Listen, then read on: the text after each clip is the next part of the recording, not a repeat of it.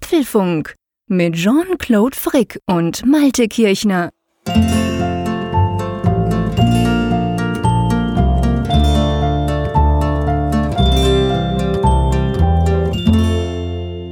Apfelfunk 155 aufgenommen am Mittwoch, 6. Februar 2019.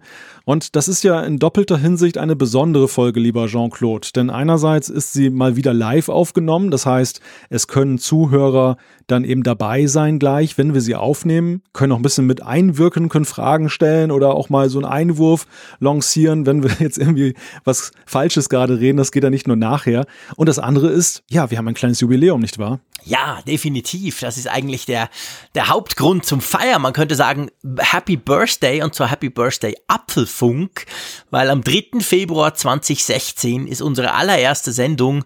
Habe gerade überlegt, ob ich über den Ether gehen soll. Nein, wo, haben wir unsere allererste Sendung online gestellt. Und das war ja jetzt, wir nehmen das jetzt am 6. Februar auf. Das war jetzt eigentlich genau vor drei Jahren und drei Tagen. Von dem her, ja, wir haben Geburtstag sozusagen, wir zwei. Ja. Ja, und ein kleines Geburtstagsgeschenk haben wir ja diese Woche auch schon bekommen. Das möchte ich an dieser Stelle mal lobend erwähnen, denn es ist ja in den Medien alles andere als üblich, dass man eben dann auch Podcasts dann eben dann featured, speziell wenn man, wenn es nicht die eigenen sind. Also da gibt es dann doch leider diesen Hang, immer nur die eigenen in den Vordergrund zu schieben. Und das T3N-Magazin, das ist ja schon ein sehr bekanntes Magazin.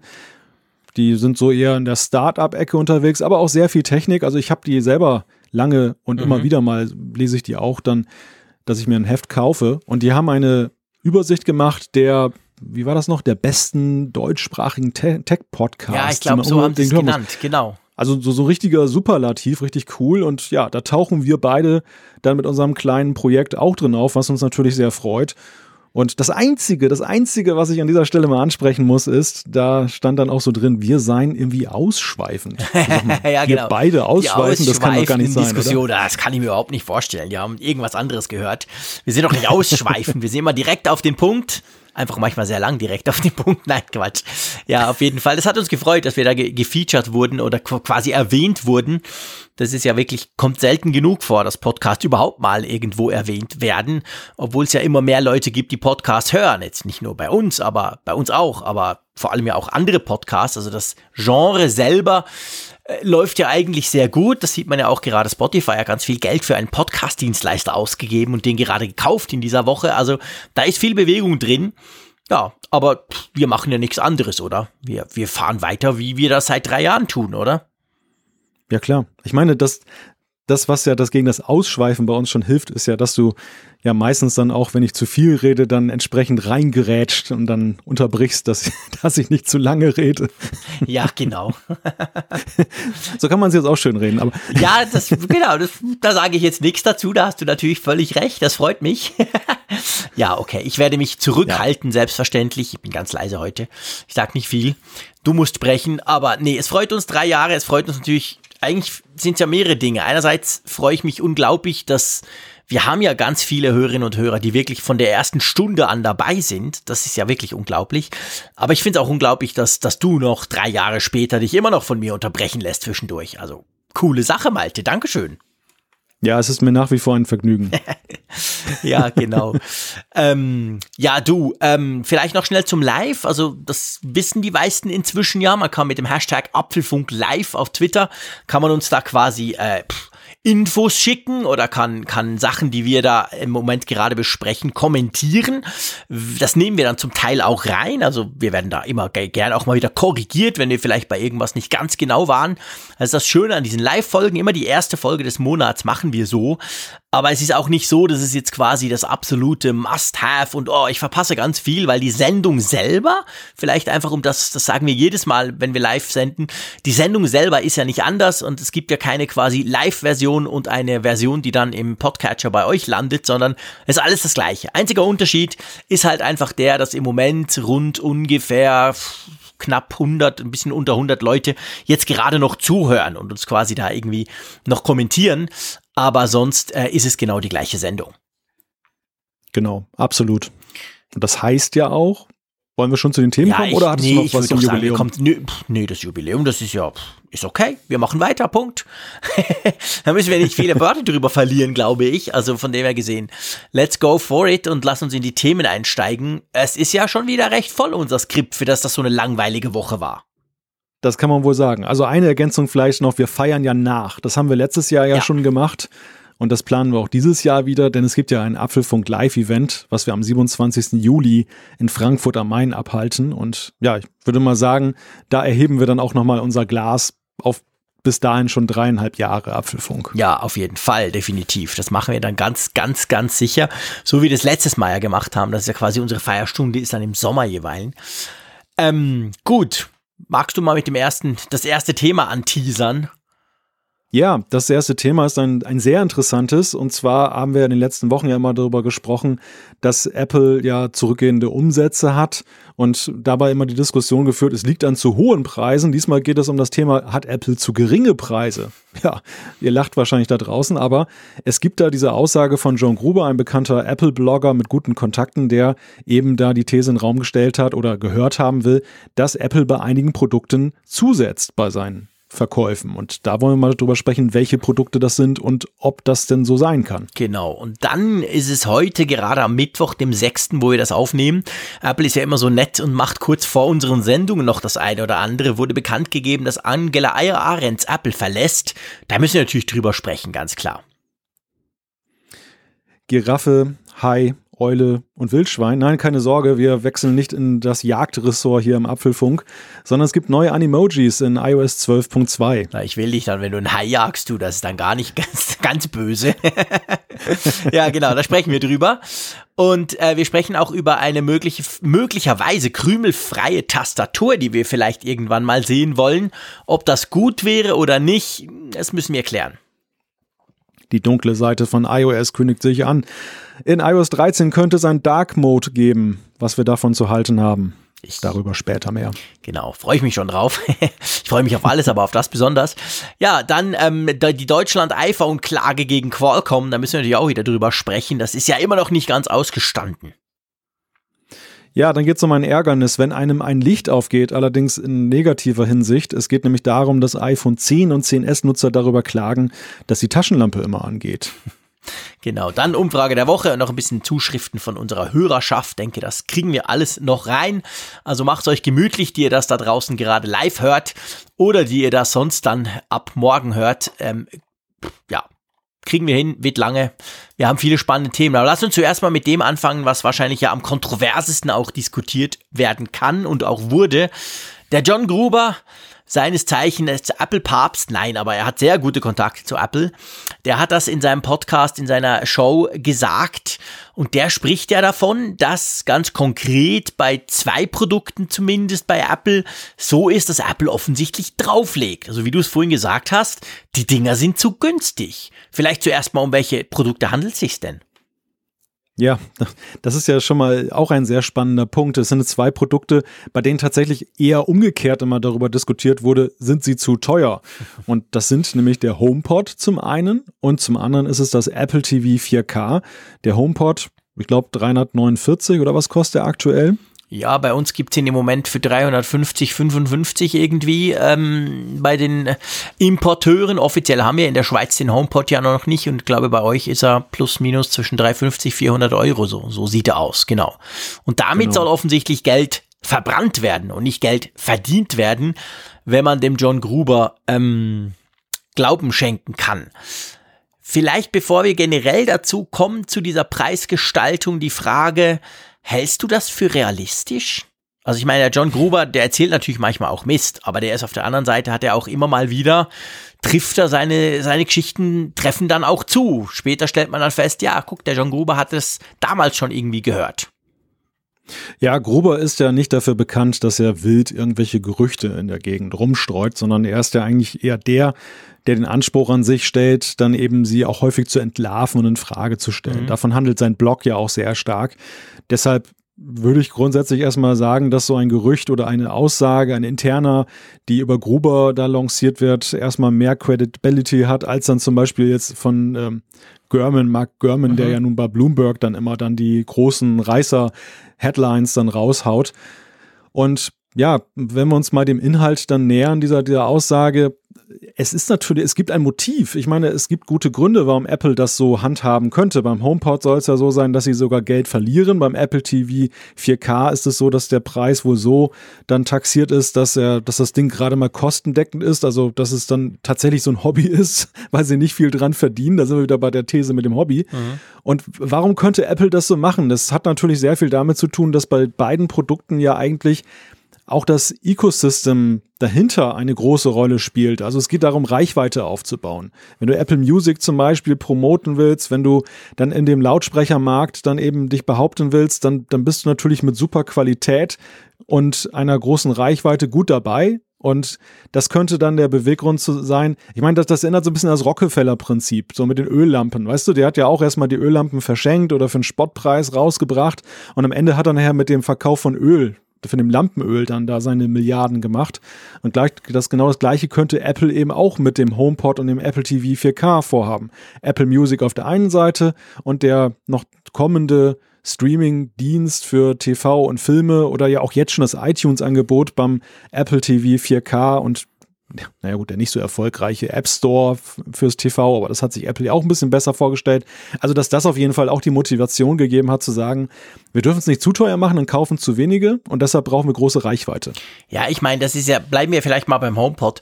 Das ist ja etwas, was übrigens die Konkurrenz ja genau gleich macht. Also Google und Amazon, die haben noch nie einen Cent damit verdient mit ihren intelligenten Assistenten in Lautsprecherform. Das muss man ganz klar wissen. Also Amazon hat da hunderte von Millionen dran gegeben, damit möglichst in jedem Haushalt idealerweise so ein Echo Dot oder so ein Echo Teil drin steht. Damit verdienen die kein Geld, obwohl die tönen wie eine Blechbüchse im Vergleich zum, zum HomePod. Äh, bei, bei Google ist es ganz ähnlich. Also der Google Home, so schön der ist, aber damit verdienst du kein Geld. Der ist viel zu günstig. Der ist natürlich noch viel günstiger jetzt als der HomePod. Aber wenn man das dann eben in Relation setzt, ich meine, im HomePod ist wirklich auch, muss man ganz klar ja sagen, drum tönt er auch so gut. Beim Audio kannst du nicht tricksen. Da kannst du nicht irgendwie so tun wie wenn. Also da musst du schon auch, ich sag mal, kostenintensive Hardware verbauen und diese ganzen Hochtöner und die ganzen Geschichten, die da drin sind, die sind qualitativ top. Von der Forschung wollen wir gar nicht reden, wie lange da Apple dran rumgebastelt hat, dass der so tönt, wie er tönt. Das kostet natürlich eine Menge Geld und ich glaube, es wäre wahrscheinlich gar nicht so falsch, die, die Theorie quasi zu vertreten, dass man sagt, okay, wie du es gesagt hast, es ist wichtig, quasi eine, eine Menge davon zu verkaufen, damit du quasi dein Ökosystem erweitern kannst. Genauso wie es eben die großen Konkurrenten Amazon und Google in Bezug auf diese Smart Speaker, diese intelligenten Assistenten machen. Und Apple macht das vielleicht auch so, aber halt wie immer bei Apple auf einem höheren Niveau, auf einem höheren Preisniveau dann auch, weil es ist ja schon so, der, der, das Feedback von vielen war ja, hey, der HomePod ist viel zu teuer. Das ist natürlich vor allem, wenn du ihn vergleichst mit diesen Brüllwürfeln von, von, von Google und von Amazon, die aber natürlich ja eigentlich eine ganz andere Kategorie sind. Die kannst du zwar auch nach dem Wetter fragen. Das kann ja Siri auch. Aber ähm, danach hört's dann halt, also wenn du was hören willst, dann machen die alle keinen Spaß. Und da ist der HomePod definitiv andersrum da. Aber er wird halt gern verglichen mit diesen anderen Dingern. Und äh, das, vielleicht macht das Apple tatsächlich ähnlich, dass sie sagen, okay, uns ist bewusst, mit der Hardware selber verdienen wir nix. Aber es ist trotzdem so teuer, das Teil, dass sie halt diesen Preis trotzdem immer noch ausrufen müssen. Und der ist dann deutlich höher quasi als bei der direkten Konkurrenz, aber ähm, für Apple offensichtlich immer noch zu wenig lohnend oder so. Aber weißt du, das Spannende finde ich ja, dass egal ob wir jetzt iTunes nehmen, ob wir jetzt Apple Music nehmen, ob wir den Apple TV oder eben den HomePod nehmen, das wäre ja schon in dem Bereich eine Änderung von, von Apple, weil normalerweise ist ja Apple so, der Marktanteil ist eigentlich wurscht, der ist in meisten Märkten relativ klein. Ich meine, guck mal iOS, Android an, das ist ja vernichtend. Aber sie verdienen damit unglaublich viel Geld. Sie verdienen mehr Geld als die anderen, aber sie haben eigentlich nirgends irgendwie eine markterdrückende Marktmacht, vielleicht mal abgesehen von der Apple Watch. Und das wäre ja jetzt mal was anderes, dass sie sagen, komm, verdienen wir halt nichts dran, aber wir versuchen den mal in den Markt zu drücken, um da quasi möglichst schnell Geräte verkaufen zu können. Das, das wäre für Apple schon relativ neu, oder? Ja, ja, definitiv, weil, weil Apple ja auch eigentlich ein klassischer Hardware-Hersteller ist. Ja, genau. Also sie haben ja Geld ja tatsächlich mit Hardware verdient mhm. in der Vergangenheit. Das, das ist ja gerade beim iPhone ja nun auch die größte Einnahme gewesen, auch wenn das ganze Ecosystem mit App Store und was da alles dranhängt über die Jahre ja auch deutlich gewachsen ist. Aber gerade am Anfang war das ja nun mal der Hauptwachstumsmotor für sie. Ja. Zumindest bilanziell. Und wir sehen da diese Transformation zum Dienstleistungs-Services-Konzern auch sehr stark, die wir ja schon jetzt dann im Zusammenhang mit den Quartalzahlen besprochen haben. Dass Apple dahin möchte, dass sie eben mehr und mehr bei den Services punkten und mhm. das als Standbein ausbauen das ist ein weiteres klares Zeichen, dass das ernst gemeint ist. Dass das jetzt nicht nur so eine Interpretation ist, sondern dass sie auch tatsächlich anfangen, eben ihre heilige Bastion der Hardware dann anzugreifen, indem sie dann eben die Margen rausnehmen mhm. und das Ding dann kostendeckend gerade mal oder sogar mit einem gewissen, einer gewissen Subvention ja. raushauen. Und aber ich möchte noch mal einen Punkt, einen, in einem Punkt noch mal zurück zu dem, was du gesagt hast, weil ich es sehr richtig fand und auch noch mal unterstreichen möchte, vielleicht noch ergänzen möchte. Es wird ja gerade sehr viel darüber diskutiert, woher diese, diese hohen Preise von Apple rühren. Das ist jetzt in dem Falle, ist die Diskussion anders geführt. Beim iPhone ist es ja immer noch so, dass ja auch gesagt wird, naja, Apple spendiert sich natürlich selber auch eine gewisse Marge bei den Geräten, wo sie auch nicht willens und, und vielleicht in der Lage sind, da ranzugehen, die ein bisschen zu schmälern, um den Preis annehmbarer zu machen. Aber ein weiterer Vorwurf lautet ja auch, oder eine weitere These, mhm. dass Apple diese hohen Preise auch deshalb aufrufen muss, weil sie ja diesem Wahn verfallen sind, immer die allerbeste Hardware rauszubringen. Also dass zum Beispiel das iPhone 10R trotzdem, obwohl es ja eigentlich das günstige mhm. iPhone sein soll, immer noch so teuer ist, weil so hochwertige, super Hardware da drin steckt in dem Ding. Und das, das gleiche hast du hier mit dem HomePod ja auch. Das, das, das Ding können die ja gar nicht mit 100 Euro Marge rausbringen, weil das Ding ja auch so unglaublich gut ist, mhm. was die Audiotechnik angeht, die da drin Aber steckt. ich glaube, da ist natürlich, ich sag mal, da ist natürlich das generelle, die DNA von Apple. Apple ist ja ein Luxusbrand, ein Premium-Brand. Und ich meine, da baust du schon per se keine günstige Hardware rein, weil du dir nicht den Vorwurf gefallen lassen willst, hey Freunde, das Ding ist irgendwie cheap. Das Ding ist irgendwie billig quasi. Es ist ja auch nicht billig, aber selbst wenn jetzt Apple das tun würde, da würde das ja eigentlich ganz aus dem Apple, äh, aus dem Apple Line-up oder aus der Apple DNA rausfallen, weil man sagt, hä, Apple macht plötzlich was Günstiges. Weil es gibt ja nichts Günstiges von Apple. Egal ob eine Tastatur, egal ob ein Adapter, egal ob irgendein blödes Kabel, es ist alles schweineteuer. Aber, Klammer auf, zumindest qualitativ, jetzt mal auf die Hardware bezogen, ist es auch alles recht gut. Und in diesem Ding bewegen sie sich halt. Und natürlich haben sie ein Problem. Sie haben ja versucht, den HomePod vor allem in Bezug auf dieses Audiophile, hey, der tönt toll, der ist klasse, etc. Und ja, man kann doch so ein bisschen damit sprechen. Sie haben ja extra versucht, ihn abzugrenzen von den Brüllwürfeln von Amazon und, und Google. Aber das hat halt sehr oft nicht geklappt. Auch die Journalisten haben die hm. immer wieder verglichen, obwohl du sagen musst, hey Freunde, ihr könnt doch den nicht mit einem Echo Dot vergleichen oder einem Echo. Der tönt total ja. scheiße und kostet ein Drittel. Ja, klar ist der HomePod teurer, aber er tönt auch viel besser. Ist ja primär mal ein Lautsprecher. Aber es wurde halt, weil man damit sprechen kann und ein digitaler Assistent drin ist, wurde diese Familie quasi angeguckt, obwohl man den HomePod per se eigentlich eher mit Sonos, mit Raumfeld, Teufel, mit all diesen teuren Luxus auch ein bisschen Lautsprecherherstellern vergleichen müsste an und für sich. Aber das klappt nicht so recht offensichtlich. Ja, aber das zeigt mir ja letzten Endes, dass auch diese Taktik auch nicht richtig aufgeht. Also ja. ich bin ich, ich finde, was du beschrieben hast, ist ja schon das krasse Gegenteil, dass sie da günstige Hardware einbauen sollen. Das ist natürlich nicht meine Idee. Aber die Frage, die sich ja stellt, ist ja, ob sie ihre Ziele vielleicht etwas zu hoch stecken. Also Premium hat ja auch Nuancen. Ja, Premium ja, gibt's ja nicht nur jetzt maxed out, dann kannst du sowieso wahnsinnig viel Geld dann in der, in der Produktion da reinstecken. Mhm. Aber sie selber machen ja auch schon irgendwo, dass sie das leveln, dass sie gucken, okay, wie viel Premium geben wir rein? Ja, ja, wie weit gehen wir jetzt, was den Perfektionsgrad angeht? Und ich habe den Eindruck, dass vielleicht das so, dass sie sich da selber unter Druck setzen. Gut, sie haben sich natürlich auch die Messlatte ja selber gebaut, in der sie sich jetzt dann eben dann vergleichen. Ja, genau. Aber dass, dass das auch vielleicht ein Grund ist, dass es etwas aus dem aus dem Ruder läuft. Ja. Dass, dass du auf der einen Seite müssen sie ja eben ihre Margen halten, um als Aktienkonzern die Gewinne ausweisen oder die Umsätze ausweisen zu können, die die Investoren gerne sehen. Also daran können sie wenig ändern. Und produktionstechnisch haben sie sich selber so gehypt, dass sie jetzt eben dann immer gleich meinen, sie müssen eben das 5 zu 1 Raumsystem mit so einem Lautsprecher dann ersetzen, mhm. was, sie, was sie ja fast schon tun können. Ich meine, ja. das Ding ist ja wahnsinnig gut. Ja. Aber ja, ich, ich meine, wir beide haben es ja an uns selber auch festgestellt. Du hast mittlerweile die HomePods. Ich habe sie getestet. Mhm. Zum Kauf hat es dann doch nicht gereicht, mhm. weil mir ist es halt dann doch irgendwo noch eine Nummer zu groß, die mhm. ganze Geschichte. Ja, ja, klar. Das ist schon so. Also vielleicht kurzes Feedback von unserer Live-Hörerschaft, äh, Hashtag Apfelfunk Live. Oder, ähm, und der, der, Danny, der schreibt zum Beispiel, er sei gerade in der Küche gewesen und hätte Brühwürfel verstanden, weil ich die ganze Zeit von Brüllwürfel spreche, wenn es um Amazon oder um, um, äh, um Google gegangen ist und, und auch sehr, sehr schön, da wird mir gleich warm ums Herz, ehrlich gesagt, ist das Feedback vom, jetzt habe ich mich natürlich schon wieder verklickt hier, Entschuldigung, da, wo ist es denn? Raphael also Zeyer? Nein, nein, der Zeyer, der pennt, der, der verpennt die Live-Folgen immer. Der, nein, der ist da. Was, der, der ist, ist da. da. Echt krass. Letztes ja, Mal hat er verschlafen. Ja, ja. Kam dann um zwölf. Nein. Prost. Nee, ähm, weil wir beim Trinkspiel.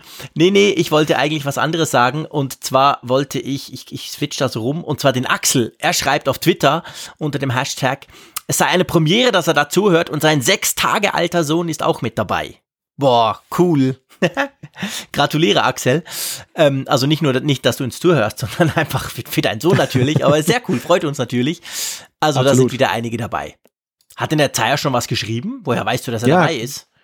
Ja, ich, ich sehe das hier gerade. Er hat geschrieben, den ganzen Tag schon am HomePod rumstudiert und da schaltet man den Apfel von Gleif ein und schon geht es wieder um den HomePod. Stimmt, genau. Ja, der hat sich heute eingekauft. Nach monatelanger Evaluation hat er sich einen HomePod gekauft. Sehr, sehr aber spannend. Was, was, aber was studiert er daran rum? Naja, gut, in St. Gallen braucht man manchmal ein bisschen länger. ah, ich liebe es, sehr schön. Vor allem, wenn ich weiß, dass er zuhört, dann macht das gleich doppelt so viel Spaß. Ähm, ja, nein, keine Ahnung, weiter, ich weiß es nicht. Weiter, weiter, weiter im Text, sorry, wir lassen uns ablenken. Das ist ein bisschen die Gefahr bei diesen Live-Folgen, dass man sich dann irgendwo plötzlich ablenken lässt. Aber gut, also ich meine, klar, der HomePod, ähm, der ist strategisch sicher da und der ist auch sehr teuer aufgebaut, das ist sicher so. Wir haben ja schon ein paar Mal drüber gesprochen, ob es vielleicht mal ein HomePod Mini oder einfach einen HomePod gibt, der dann günstiger gebaut werden könnte. Bis jetzt sieht's ja nicht danach aus, es gibt einfach den. Ähm, beim Apple TV, also ganz ehrlich gesagt, was ist da dran so teuer?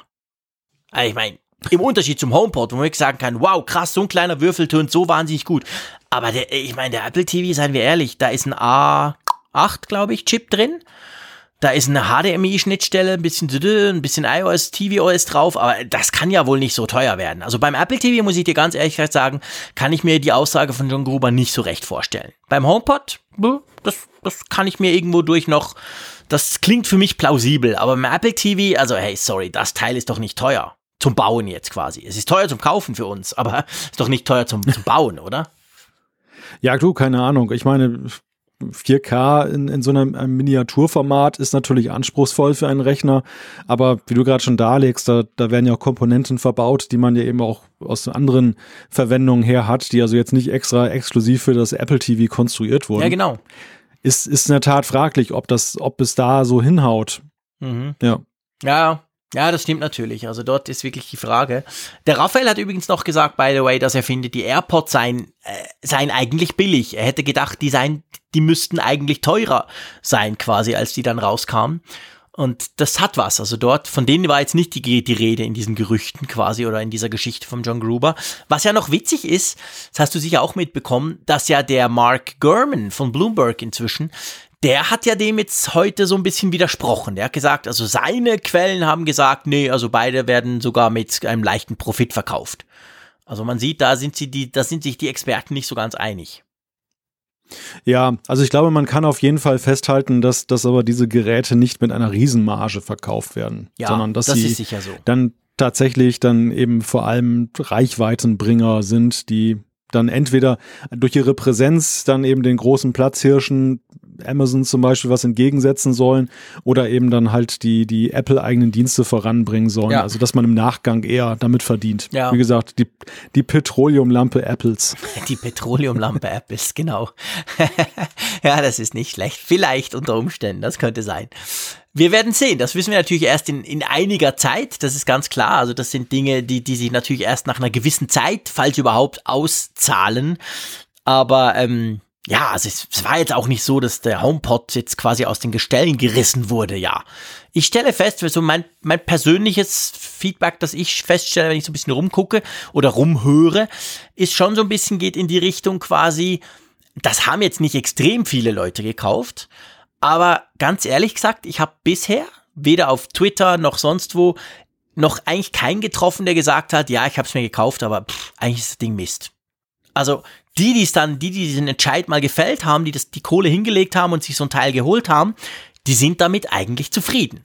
Und das gilt ja sogar für mich. Ich meine, ich habe ihn, weiß Gott, oft genug mit den Sonos verglichen und gesagt, er hat keine Chance dagegen, aber an und für sich mit dem, was er kann und vor allem aber mit dem Klang, und das reißt halt raus, selbst für mich, es ist schon eine heiße Kiste. Definitiv. Ja, ja klar. Nein, nein, der HomePod ist, und da, darauf legte Apple ja auch mal besonderen Wert in seiner Vorstellung im Vergleich mit anderen, dass er eben so brillant klingt. Und ja. wenn du zwei von den Dingern hast und baust die so in diesen Stereo-Modus dann was ja auch sehr einfach in der Steuerung ist, dann hast du natürlich einen wirklich Bombenklang. Das ist schon überaus beachtlich und ich glaube auch, dass da kaum einer das bereut, der audiophil ist, wenn er denn diesen Klang hört. Das, das steht völlig außer Frage. Die, die, die Möglichkeiten, okay, darüber wurde ja immer ein bisschen diskutiert, inwieweit habe ich dann so im Vergleich mit anderen Speakern da die Möglichkeit von anderen Geräten auszu steuern jetzt, dass ich dann mein Signal da drauf mhm. lege, das, das, da ist er ja dann doch sehr dem, dem Apple Ecosystem verhaftet. Ja, klar. Aber ich glaube, aber ich glaube andererseits eben auch der, der HomePod, also er, er ist ja nie angetreten mit einer irritierenden Aussage, dass er das irgendwie möglicherweise könnte. Und ich glaube, am Ende ist er vor allem bei den Leuten gelandet, die eben genau in diesem Apple Ecosystem tief drin stecken und die da absolut kein Problem bei empfinden. Ja. Ja, genau. Das, das, ist, das ist definitiv so. Vielleicht noch eine kleine Ergänzung, die kommt von Fabian, da hat er natürlich recht. Er schreibt, okay, die Amazon Speaker, da muss man vielleicht sagen, es gibt ja den Echo und den Echo Dot und er hat den Echo und der tönt natürlich schon besser. Er sagt zwar kein Vergleich zum HomePod, der Echo ist ja größer. Also es gibt ja von Amazon diverse Modelle von ganz klein, eben den, den ich habe. Dann gibt's den Echo, den habe ich mir auch schon mal angehört. Der tönt natürlich schon viel, viel besser. Und dann gibt's, glaube ich, sogar drüber noch was. Und die, die tönen alle nicht so wie der HomePod. Aber das klar, es gibt da natürlich auch noch große Unterschiede. Also ganz alle sind nicht Brüllwürfel aber vielleicht im Vergleich zum HomePod schon. Wollen wir zum nächsten Thema kommen, was ja heute so ein bisschen Breaking News Charakter hatte im Apple-Universum, oder? Ja, ja, sehr wohl. Und auch, ja, finde ich durchaus wirklich überraschend war. Also ich habe da gar nicht mit gerechnet. Ja. Es geht darum, Angela Ahrens, die war ja die Chefin der Sparte Retail, also der, der Geschäfte Apples, der Apple Stores, die ja jetzt eigentlich nur noch Apple heißen. Also zum Beispiel Apple Hamburg oder Apple Berlin. Ist das so? Das habe ich gar nicht mitbekommen. Echt? Ja, ja, ja das ist irgendwann Apple weggefallen. Die, die hießen Apple Store und irgendwann hat Apple das dann geändert, dann in Apple und dann der Ort. Das ist wirklich ah, so ihre also Apple Zürich. Ich gehe jetzt nach zu Apple Zürich mir ein MacBook kaufen und nicht mehr in Apple Store genau. Zürich. Genau. So ein richtig. Schwachsinn. Okay. gut. das also. ist immer so eine die, schöne direkte Art. Genau, genau. Die, die, die, die Retail-Store-Tante von Apple ist gegangen. Oder ja. geht. Noch ist sie da. Aber sie hat bekannt sie gegeben, sie verlässt Im April. Apple. Genau. Was heißt jetzt das? ja, das ist ja die, die spannende Frage. Was, was heißt denn das? Ist das jetzt, ist das eine Konsequenz? Und das, da, die Frage stellen sich ja alle heute. Ist das die Konsequenz daraus, dass Apple nun in manchen Märkten nicht so gut verkauft hat? Also ist, das, ist sie das Bauernopfer, dass man sagt, Angela, du hast es nicht gebracht, wir, wir setzen jetzt jemand anderes ein. Wir kommen gleich auf die Nachfolgepersonalie zu sprechen da könnte man durchaus dann eben der, der Meinung sein, dass es irgendwie in die Richtung geht. Andere sagen wiederum, naja, sie hat sich extrem lange gehalten eigentlich auf diesem Schleudersitz, denn Retail war so davor nicht immer so der Posten mit den längsten Verweildauern. Mhm. Sie war, glaube ich, jetzt fünf Jahre oder so da auf diesem Posten und hat ja auch sehr viel bewegt. Also sie hat ja zum Beispiel diese ganze Today at Apple Sache konzipiert und eingeführt, dass also der der Apple Store, ich nenne ihn trotzdem weiterhin so, dann so eine Art Treffpunkt auch geworden ist, mehr irgendwie so, so ein Lebensraum, nicht einfach nur so ein Geschäft. Mhm. Und ja, sie hat ja auch das Retail-Geschäft weiter ausgebaut. Überhaupt wurden ja immer nur gute Nachrichten verkündet. Und das Kurioseste an der ganzen Sache ist ja, dass das ja auch so völlig unvermutet kommt, dass sie jetzt geht. Also ich hatte eher den Eindruck bei den letzten Events, sie wurde immer sichtbarer, nachdem sie am Anfang vielleicht gar nicht so ja, oft dann da eben zu sehen war. Im Hintergrund. Genau, jetzt hatte sie ihre Bühnenzeit immer und durfte über die Apple Stores reden, was am Anfang noch eher Tim Cook selber gemacht hat. Und es gab jetzt ganz aktuell auch noch ein Interview mit ihr in einer amerikanischen Zeitschrift, wo dass das sich jetzt so rückblickend sehr grotesk liegt, liest, weil da auch die Frage gestellt wurde, ob sie die Modeindustrie vermissen würde und sie dann eben dann da in schönen Worten dann rechtfertigt, dass es dann ja nach weiß nicht wie vielen Jahrzehnten Mode für sie dann doch sehr spannend ist, dann eben bei so einem spannenden Konzern wie Apple dann da in Sachen Tech auch was zu machen. Tja. Geht sie denn zurück? Also sie kam ja aus der Mode, muss man ja wissen. Sie kam ja von Burberrys, glaube ich, oder irgend sowas, oder? Ja, und ja. geht sie denn jetzt wieder in die Mode zurück? Das weiß man ja noch nicht. Das, das vermutet man so ein bisschen, gell? Aber Richtig. das ist noch nicht also klar. Man, man weiß nicht, wohin ihre Reise geht. Es gibt noch keine, keinen Nachfolger, keine neue Anstellung jetzt augenscheinlich, die schon publik ist. Mhm. Ja, und das, das ist natürlich dann auch wieder so, dass dann gleich dann gemut, wird, gemutmaßt wird, ist das der neue Scott Forstall, der damalige Softwarechef? ja, who knows, ja. ja, es ist natürlich, es ist jetzt natürlich genauso ein bisschen die Frage, wo, was jetzt damit passiert. Also ich meine, sie war ja, sie war ja irgendwie schon bekannt, als sie kam. Dann ist sie zwar, du hast gesagt, war sie jetzt nicht so Apple-mäßig immer auf der Bühne, das kam jetzt erst gegen Schluss wieder, aber sie war eine recht perso bekannte Persönlichkeit auch. Denkst du, jetzt wird wieder so ein Top-Shot kommen oder meinst du, die machen das intern mit irgendeinem, den man gar nicht kennt? Sie haben es schon beordnet. Also ah, sie haben, sie jetzt, schon beordnet? Ja, guck doch. ja, ja, sie haben schon eine neue, eine neue ähm, Frau da jetzt dann eingesetzt auf den Posten. Auf genau den gleichen Posten. Ja, ein kombinierter Posten ist es künftig. Es ist eine Kombination aus den Stores einerseits und der Personalabteilung Apples. Hä? Okay. Also die gute Frau heißt Deirdre O'Brien. Ich hoffe, ich habe das richtig ausgesprochen. Sie ist die bisherige Personalchefin und schon seit 30 Jahren bei Apple, also eine sehr Apple-erfahrene Kraft, was ja auch eine wahnsinnige Zeit ist. Ja, krass. Okay. Und man hat, man hat das jetzt gleich dann so kombiniert. Gut, ich meine, Apple hat natürlich auch unglaublich viel Personal in der Retail-Sparte. Das ist natürlich auch ein ganz, der Verkauf ist ja eben Gut, ein ganz stimmt. großer Bereich. Mhm. Und deshalb gibt es ja durchaus ja Schnittmengen in der ganzen, ganzen Sache. Aber ja. ja, ich meine, dass man so auf Nummer sicher geht und sich jetzt nicht eine schillernde Figur von außen holt, ist ja auch wiederum so ein Zeichen, so, na, besinn dich auf dein, dein Kerngeschäft. Mhm. Ja, ich meine, es ist ja jetzt auch nicht so, dass Apple, es gab ja, es gab ja eine Zeit in, mit diesen Apple Stores, wo ja extrem, fast wöchentlich wurden neue Stores aufgemacht, nicht nur in den USA, weltweit quasi. Dann gab es diese super Flagship Stores, dann wurde San Francisco wurde erneuert und so. Da, aber im Moment Mag sein, dass es einfach die Sicht des Berners ist, der sich nervt, dass er in Bern keinen Apple Store hat und immer in Zürich zu einem gehen muss. Aber im Moment habe ich so ein bisschen das Gefühl, ähm, stagniert der Ausbau. So viele kamen in den letzten paar Monaten oder Jahren gar nicht mehr dazu, oder? Ja, das stimmt. Also zumindest so im, europäischen Bereich finde ich, ist es sehr ruhig geworden mhm. und ist sehr wenig passiert. Und ist das allerdings auch nicht immer so der große Wachstumsbereich gewesen. Also Europa, finde ich, ist die Dichte an Apple Stores sowieso beeindruckend gering, wenn ja, man dagegen stimmt. mal die USA ansieht. Da hat ja wirklich dann auch eine mittlere Stadt mit einem durchschnittlichen Einkaufszentrum so ein Apple Store. Ja, und hier in Europa ist das ja wirklich das Privileg der Großstadt. Das ist ja wirklich immer so ein riesen Publikumsmagnet. Absolut. Und ich meine, ich kann mich dem auch nicht entziehen. Ich, ich äh, renne auch unweigerlich mal gerne mal in einen Apple Store, wenn ich in einer großen Stadt vorbeigucke. Mhm. Eine Idee, die ich vielleicht noch habe, aber ich meine, wir sind ja sehr im spekulativen Bereich und der Thomas schreibt schon gerade aktuell die Frage nach dem Warum bei der Personalie klärt sich doch, wenn man wüsste, wohin sie geht und wer nachfolgt. Also die Nachfolgefrage haben wir gerade schon besprochen, aber die Frage, wohin sie geht, ist ja noch unklar. Das der, der Tag oder die, die Zeit, als sie dann zu Apple kam, war allerdings ja auch gerade die, als damals die Apple Watch kurz bevorstand. Mhm. Also sie ist ja nun jemand, die kam von einer Edel-Fashion-Marke, von ja. einer Edel-Modemarke. Apple war damals gerade sehr auf dem Trip, dann eben dann diese Uhr auch unter einem modischen Aspekt zu verkaufen, Stimmt. was, wie wir wissen, ja nur so mittelmäßig gut funktioniert hat. Am Ende ist es ja doch eher ein, ein Tech-Produkt geworden, das sehr modisch eben dann auch verkauft wird mit vielen Möglichkeiten, da eben Armbänder zu kombinieren, gleichwohl aber ja jetzt nicht so in den Modeblättern so äh, Widerhall gefunden hat, wie Apple sich das vielleicht damals gewünscht hätte, als sie damals die Uhr vorgestellt haben, auch als es noch diese goldene gab und so.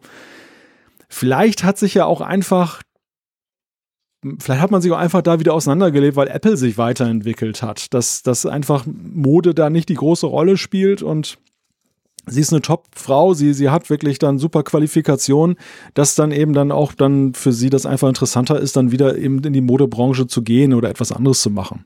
Mhm. Ja.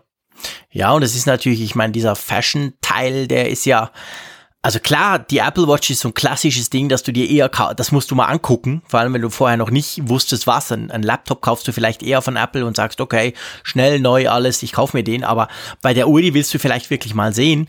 Also ganz klassisch für die Apple Stores ganz wichtig, aber dieser Fashion-Teil, der ist ja, der ist ja inzwischen eigentlich ein bisschen weg. Klar, wir haben ganz, ganz viele Armbänder, super cool, aber dieses 12.000 teure, ähm, super goldige Schieß mich tot und Zeil, das, das hat ja Apple alles wieder aufgehört bei der Apple Watch, hat ja auch nicht funktioniert.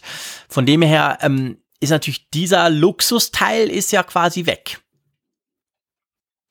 Ja, ja, ja, und generell hat sich ja auch das Bild der Uhr sehr gewandelt. Ja, genau. Also es ist wirklich we weg von einem Fashion-Statement und eher hin zu, ja, zu einem Alltagsgebrauchsgegenstand, den man cool für Sport und jetzt noch für, für Gesundheit und all die Dinge brauchen kann. Aber am Anfang war es ja wirklich so auch so als Statement gedacht, so, ey, guck mal, ich habe keine Rolex, ich habe da diese goldige Apple Watch und das hat ja überhaupt nicht funktioniert. Also ich kann mir schon vorstellen, dass man sie natürlich für das, für das hat sie auch sehr gut gepasst weil sie eben gerade aus der Luxusbranche ja kam. Aber gut, das ist jetzt auch schon vier Jahre her. Von dem her muss man natürlich sagen, wenn, wenn ihr das nicht gepasst hätte, dass da gewechselt wird, wäre sie wahrscheinlich früher schon gegangen. Also die Tatsache, dass wir überhaupt über die Personalie so lang und ausführlich sprechen, hat ja vor allem auch was damit zu tun, dass Apple ja eine bemerkenswerte Stabilität überhaupt in seinem Vorstand und in seinen Chefetagen hat. Das muss man an der Stelle ja auch mal sagen. Also ich finde es immer wieder bemerkenswert, wie wenig Fluktuation ja, in diesem Konzern tatsächlich da ist. Gerade weil der eben in einem so sensiblen Geschäft unterwegs ist, wo dann auch die Drücke von außen, von Investoren, wenn der Gewinn nicht stimmt, so irrsinnig hoch sind. Mhm. Und dennoch kriegen sie es eben hin, vom CEO angefangen bis hin eben wirklich zu den einzelnen Spartenleitern ja, ich mein, da. Die alten Onkels sind ja Jahrzehnte schon fast dabei. Ich meine, der Phil ja. Schiller, der, ich glaube, der erinnert sich ja noch an, als das noch mit Dampfmaschine betrieben wurde, der erste Apple Park. Also das ist ja krass, wie lange die alle dabei sind. Das stimmt. Das ist ungewöhnlich. Bei, bei vielen anderen ja. Tech-Companies wechselt das deutlich schneller, ja.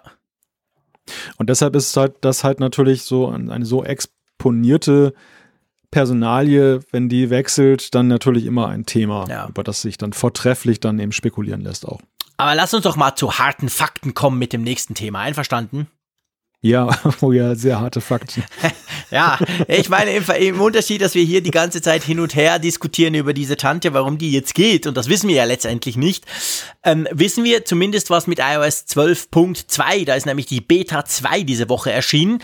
Ich habe mir die gleich auf mein iPhone 10R geknallt, das ist so mein Beta-iPhone. Ja, ich weiß, Luxusproblem.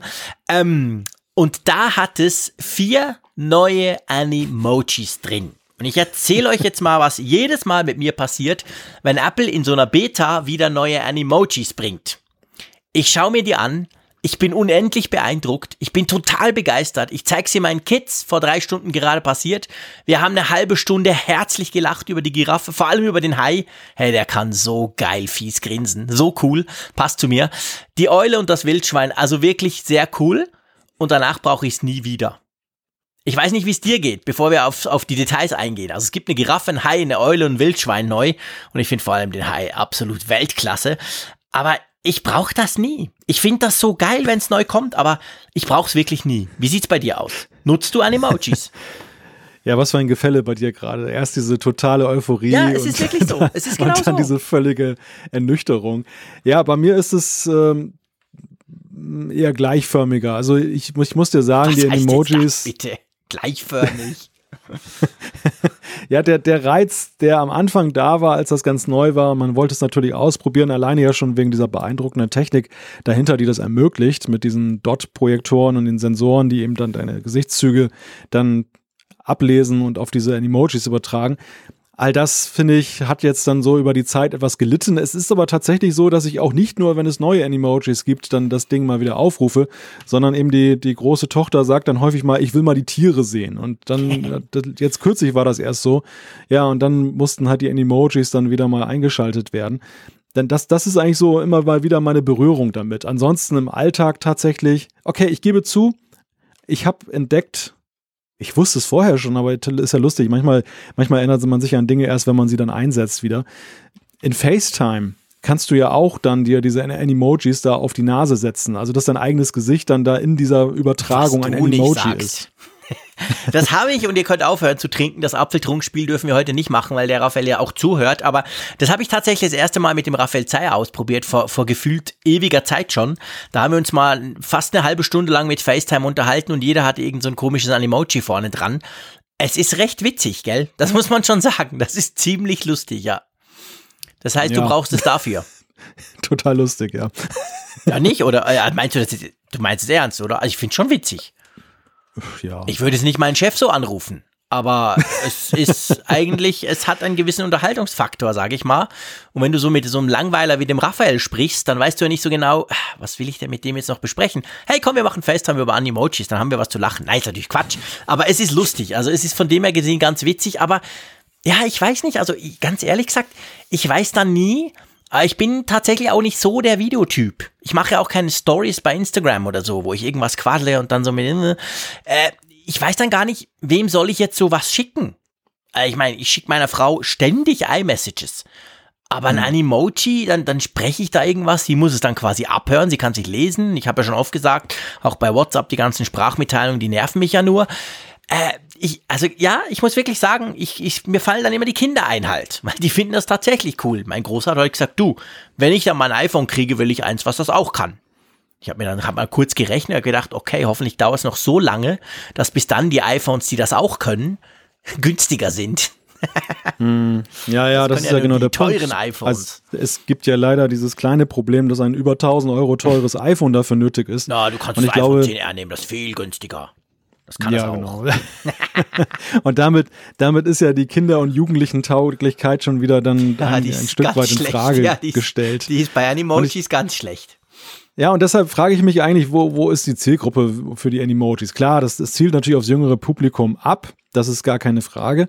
Aber trotzdem habe ich auch den Eindruck, wenn ich mich so umsehe, was bei den jungen Menschen eher verfängt, sind natürlich die Effekte, die dann für jedermann auch mit dem Billighandy dann da sind. Also Snapchat mit diesen lustigen, ha, lustig, also in Anführungszeichen lustigen Verfremdung mhm. des Gesichts. Facebook hat ja auch in seinem, seinem Messenger entsprechende Filter, die man drauflegen kann. Und das Ganze ist sehr beeindruckend, auch ohne, dass man so ein Giga-Monster-iPhone dann jetzt dann sein eigen nennt. Mhm. Und Apple bündelt das halt jetzt mit seiner tollen Technik was ich so im, im Web sehe, und das ist ja nicht repräsentativ, weil wir gehören nicht der Zielgruppe an, aber äh, ich habe eher den Eindruck, ich sehe da diese ganzen Snapchat- und Facebook-Filter eher unterwegs, mhm. als jetzt dann eben dann Apples Emojis. Also für mich ist halt immer die Frage, wie viel Energie verwendet man bei Apple darauf, so ein Klamauk zu machen und immer weiterzuentwickeln und wie sehr oder wie wenig kommt das am Ende dann tatsächlich an? Und dann fragt man sich ja natürlich manchmal auch, hat Apple nicht wichtigere Probleme, als jetzt dann sich immer daran so reinzuknien? Ich meine, okay, es, es ist wahrscheinlich dann ein, ein Nebenkriegsschauplatz, aber ja. Ja, ja, ja, ja. ja. Du, du siehst mich nicht euphorisch, du merkst es schon. Ja, nein, also eben, es ist natürlich, es ist halt auch in sich geschlossen. Ich meine, ich kann ja nicht von, ich kann ja nicht zum Beispiel WhatsApp auf dem iPhone aufmachen und da so ein Emoji aufnehmen und das dann jemandem schicken, der ein Android-Smartphone hat. Also es ist natürlich wirklich innerhalb vom, vom Apple-Ökosystem, was das Ganze natürlich für Jugendliche dann noch mehr eingrenzt. Ich sehe zwar viele Jugendliche immer wieder, die ein iPhone haben, also so ist es ja nicht, aber es gibt wahrscheinlich noch viel mehr, die, die ein Android-Smartphone haben. Also auch das schränkt das Ganze natürlich ein bisschen ein. Bei Snapchat ist es anders. Die Filter, die gehen von Snapchat zu Snapchat, egal auf welchem Gerät du das brauchst. Ähm, ja, okay. Wir sind vielleicht auch mal zu alt. Können wir, können wir das so sagen, okay? Genau, wir, wir reden uns halt schön raus. Genau, wir sind zu alt für solchen Quatsch. Brauchen wir nicht. Wir sind ja immer ganz ernsthaft, wir machen auch nie Scherze. Das ist ja komisches Zeug, genau. das ist nichts für uns. Wir sind völlig spaßbefreit. Genau, genau spaßbefreit, ein herrliches Wort. sehr schön, das kannte ich noch nicht, aber es tönt super. spaßbefreit, sehr gut. Gut, also dann lass uns mal zu einem Thema kommen, das eigentlich überhaupt nicht lustig ist, weil es einen ganz ernsten Hintergrund hat, wenn du mir diese ja. kleine Überleitung erlaubst. Ähm, ich sag mal Butterfly Keyboard Mechanismus, okay? Da klingelt beim einen oder anderen nur so, ah, da war doch mal was mit Krümeln und Rückrufaktionen. Hä? Da gab's doch dann die neuen seit Sommer, die sind doch viel besser und überhaupt. Und jetzt ist es so, bevor wir zum eigentlichen Thema kommen, denke ich, wir müssen so eine kleine, kleine Rundrum-Biege machen. Also es, es mehren sich ja im Moment ganz klar die Anzeichen. Man hört von verschiedenen Leuten, dass auch bei den neuen Butterfly 3 mit dieser kleinen Membran dazwischen das Problem besteht, dass die zwischen, dass die einfach quasi kaputt gehen können der, der ähm, Unbox Therapy, der ganz große YouTuber, der ja unglaublich viele Views immer hat, der hat das bei seinem MacBook Air gezeigt. Der hat irgendwie eine, eine Klemm.de-Taste gehabt und so. Also irgendwie offensichtlich gibt's da nach wie vor Probleme, liest man immer wieder. Und jetzt kommt ein Patent, das theoretisch das Problem sofort aus der Welt schaffen könnte. ja. ja, erzähl mal. ja, das, das, das Patent sieht so aus, dass Apple da ein Verfahren eben angemeldet hat, mit dem dann eine Tastatur einfach nur eine Glasplatte ist. Also es ist dann wirklich ein großes Display, das aber dann wohl so Auskerbung hat, dass man wirklich das Gefühl hat, es sind da noch Tasten drauf und man fühlt auch Tasten, also den Anschlag zumindest, weil da nämlich Force Feedback, was wir schon im Trackpad drin haben, wo ja viele wissen, die das mal benutzt haben, dass man ja ein sehr täuschend echtes Gefühl hat, obwohl diese Platte, dieses Trackpad nun völlig starr ist, dass man merkt das im ausgeschalteten Zustand, aber im eingeschalteten Zustand denkt man, man kann es reindrücken. Und genau das gleiche soll dann auch mit der Tastatur wenn es nach diesem Patent geht, und wir wissen ja, was wir von Patenten zu halten haben, das haben wir ja vor einigen Sendungen hier auch mal mit der Expertise einer Hörerin hier thematisiert, die hat uns ja eben ganz klar gesagt, da geht, geht es erstmal um Schutzräume, mhm. da geht es erstmal um, um ein Claim abstecken und gar nicht um das konkrete Produkt und das ist auch ein weiter Weg von der Anmeldung bis zum Patent und so. Aber auf jeden Fall klingt das ja recht interessant, weil ja viele Nutzer sich eben in diesen Tagen fragen, wie soll das weitergehen? Also Butterfly wurde uns ja es wurde uns nicht versprochen, aber es wurde suggeriert, dass das Problem mit dieser Membran, die man da noch zusätzlich eingebracht hat, behoben ist. Du sagst ja gerade, es mehren sich jetzt die Meldungen, dass diese neue Generation auch Probleme hat. Eher so zeitverzögert, im Sinne von, da bildet sich so ein kleines Krümelreservoir mhm. und das wird immer größer und irgendwann klemmt die Taste dann doch. Und wie kann die Lösung aussehen? Apple will ja nicht davon zurückgehen, dass die Tasten wieder größer werden, höher werden, was viele eben fordern, die sagen, wieso? Es gibt doch eine Lösung dafür, die alten Tastaturen, die funktionierten. Aber Apple will das ja eben nicht. Und hier könnte ein Weg drin sein, das noch dünner zu machen und gleichzeitig dieses leidige Problem aus der Welt zu schaffen, oder? Ja, ja, ich denke auch. Also ich denke, diese, diese Touchscreen-Tastatur, also quasi der Ersatz des Keyboards hin zu einem großen Touchscreen in irgendeiner Form. Das kennt man ja schon von anderen. Ich glaube, Yoga Book hießen die von Lenovo, die haben das mal gemacht. Das war extrem unpraktisch, hat eigentlich, ja, pff, also ich, ich habe das mal getestet, also ich konnte mich damit gar nicht anfreunden, obwohl ich gerne auf einem Touchscreen beim Smartphone rumtippe, aber also ich glaube, das ist tatsächlich, das geht zu weit oder das kann ich mir wirklich nicht vorstellen, aber du hast schon recht, also letztendlich geht's natürlich drum, mit Glas irgendwas zu machen, um diese Tasten halt äh, auch robuster zu machen, weil das Spannende ist ja, dass Apple mit der Tastatur, die ich ja wirklich liebe. Ich finde die Butterfly-Tastatur extrem praktisch. Ich, ich schreibe schneller und besser auf der als auf den, den Vorgänger-Tastaturen. Mir gefällt die, aber das kann man einfach nicht wegdiskutieren. Sie ist extrem anfällig. Und jetzt eben, Apple macht was, Apple arbeitet dran, aber offensichtlich der Stein des Weisen, den haben sie noch nicht gefunden in diesem Bezug. Und vielleicht könnte ja irgendwas in der Richtung dazu führen, dass diese Tastatur quasi robuster wird, oder? Ja, also ich meine, es gibt, gibt da zwei Stränge, die man jetzt verfolgen kann in der Debatte. Das, das eine ist die Frage der Robustheit. Andererseits hast du, gehst du natürlich da wieder auch in einen Bereich rein, wenn das nicht verdammt gut gemacht ist mit dieser, mit dieser Haptik dieser Tastatur, dann wird dieses Fass der Kritik eben an diesem immer dünner machen und man fühlt sich nicht mehr gut an, natürlich richtig weit aufgemacht. Das also ist auch ein irrsinniges mhm. Risiko. Es muss wirklich verdammt gut gemacht sein und der echt zweifelsfrei das Gefühl geben, du hast eine echte Tastatur vor dir. Sobald die Leute dann bei diesem Endprodukt das Gefühl hätten, das ist eine Glasscheibe, auf der sie rumhämmern, und das ist irgendwie so, das gibt nicht nach, ja, dann haben sie eigentlich schon verloren. Ja. Das andere ist, wenn es denn gelingt, dann wäre es natürlich eine sehr interessante Weiterentwicklung auch in der Tradition der Touchbar. Weil wir sehen ja hier das Grundprinzip der Touchbar, Touchbar wieder, nämlich ein Display, was Tasten anzeigt, mit dem dann möglicherweise gelösten Kritikpunkt, der immer da war, dass man nichts fühlt, mhm. sondern dass man hätte jetzt dann auch das haptische Feedback, aber man hätte eben auch den großen Vorteil, dass man diese virtuellen Tasten ja auch durchaus anders belegen könnte. Also man könnte ja viel mehr machen mit einer Tastatur. Man könnte ja zum Beispiel eben auch je nach App dann irgendwie mal beispielsweise in einer Videoschnitt-App könntest du dann auch die Play und Schere und so weiter auf die Tasten legen quasi, dass sie angezeigt werden.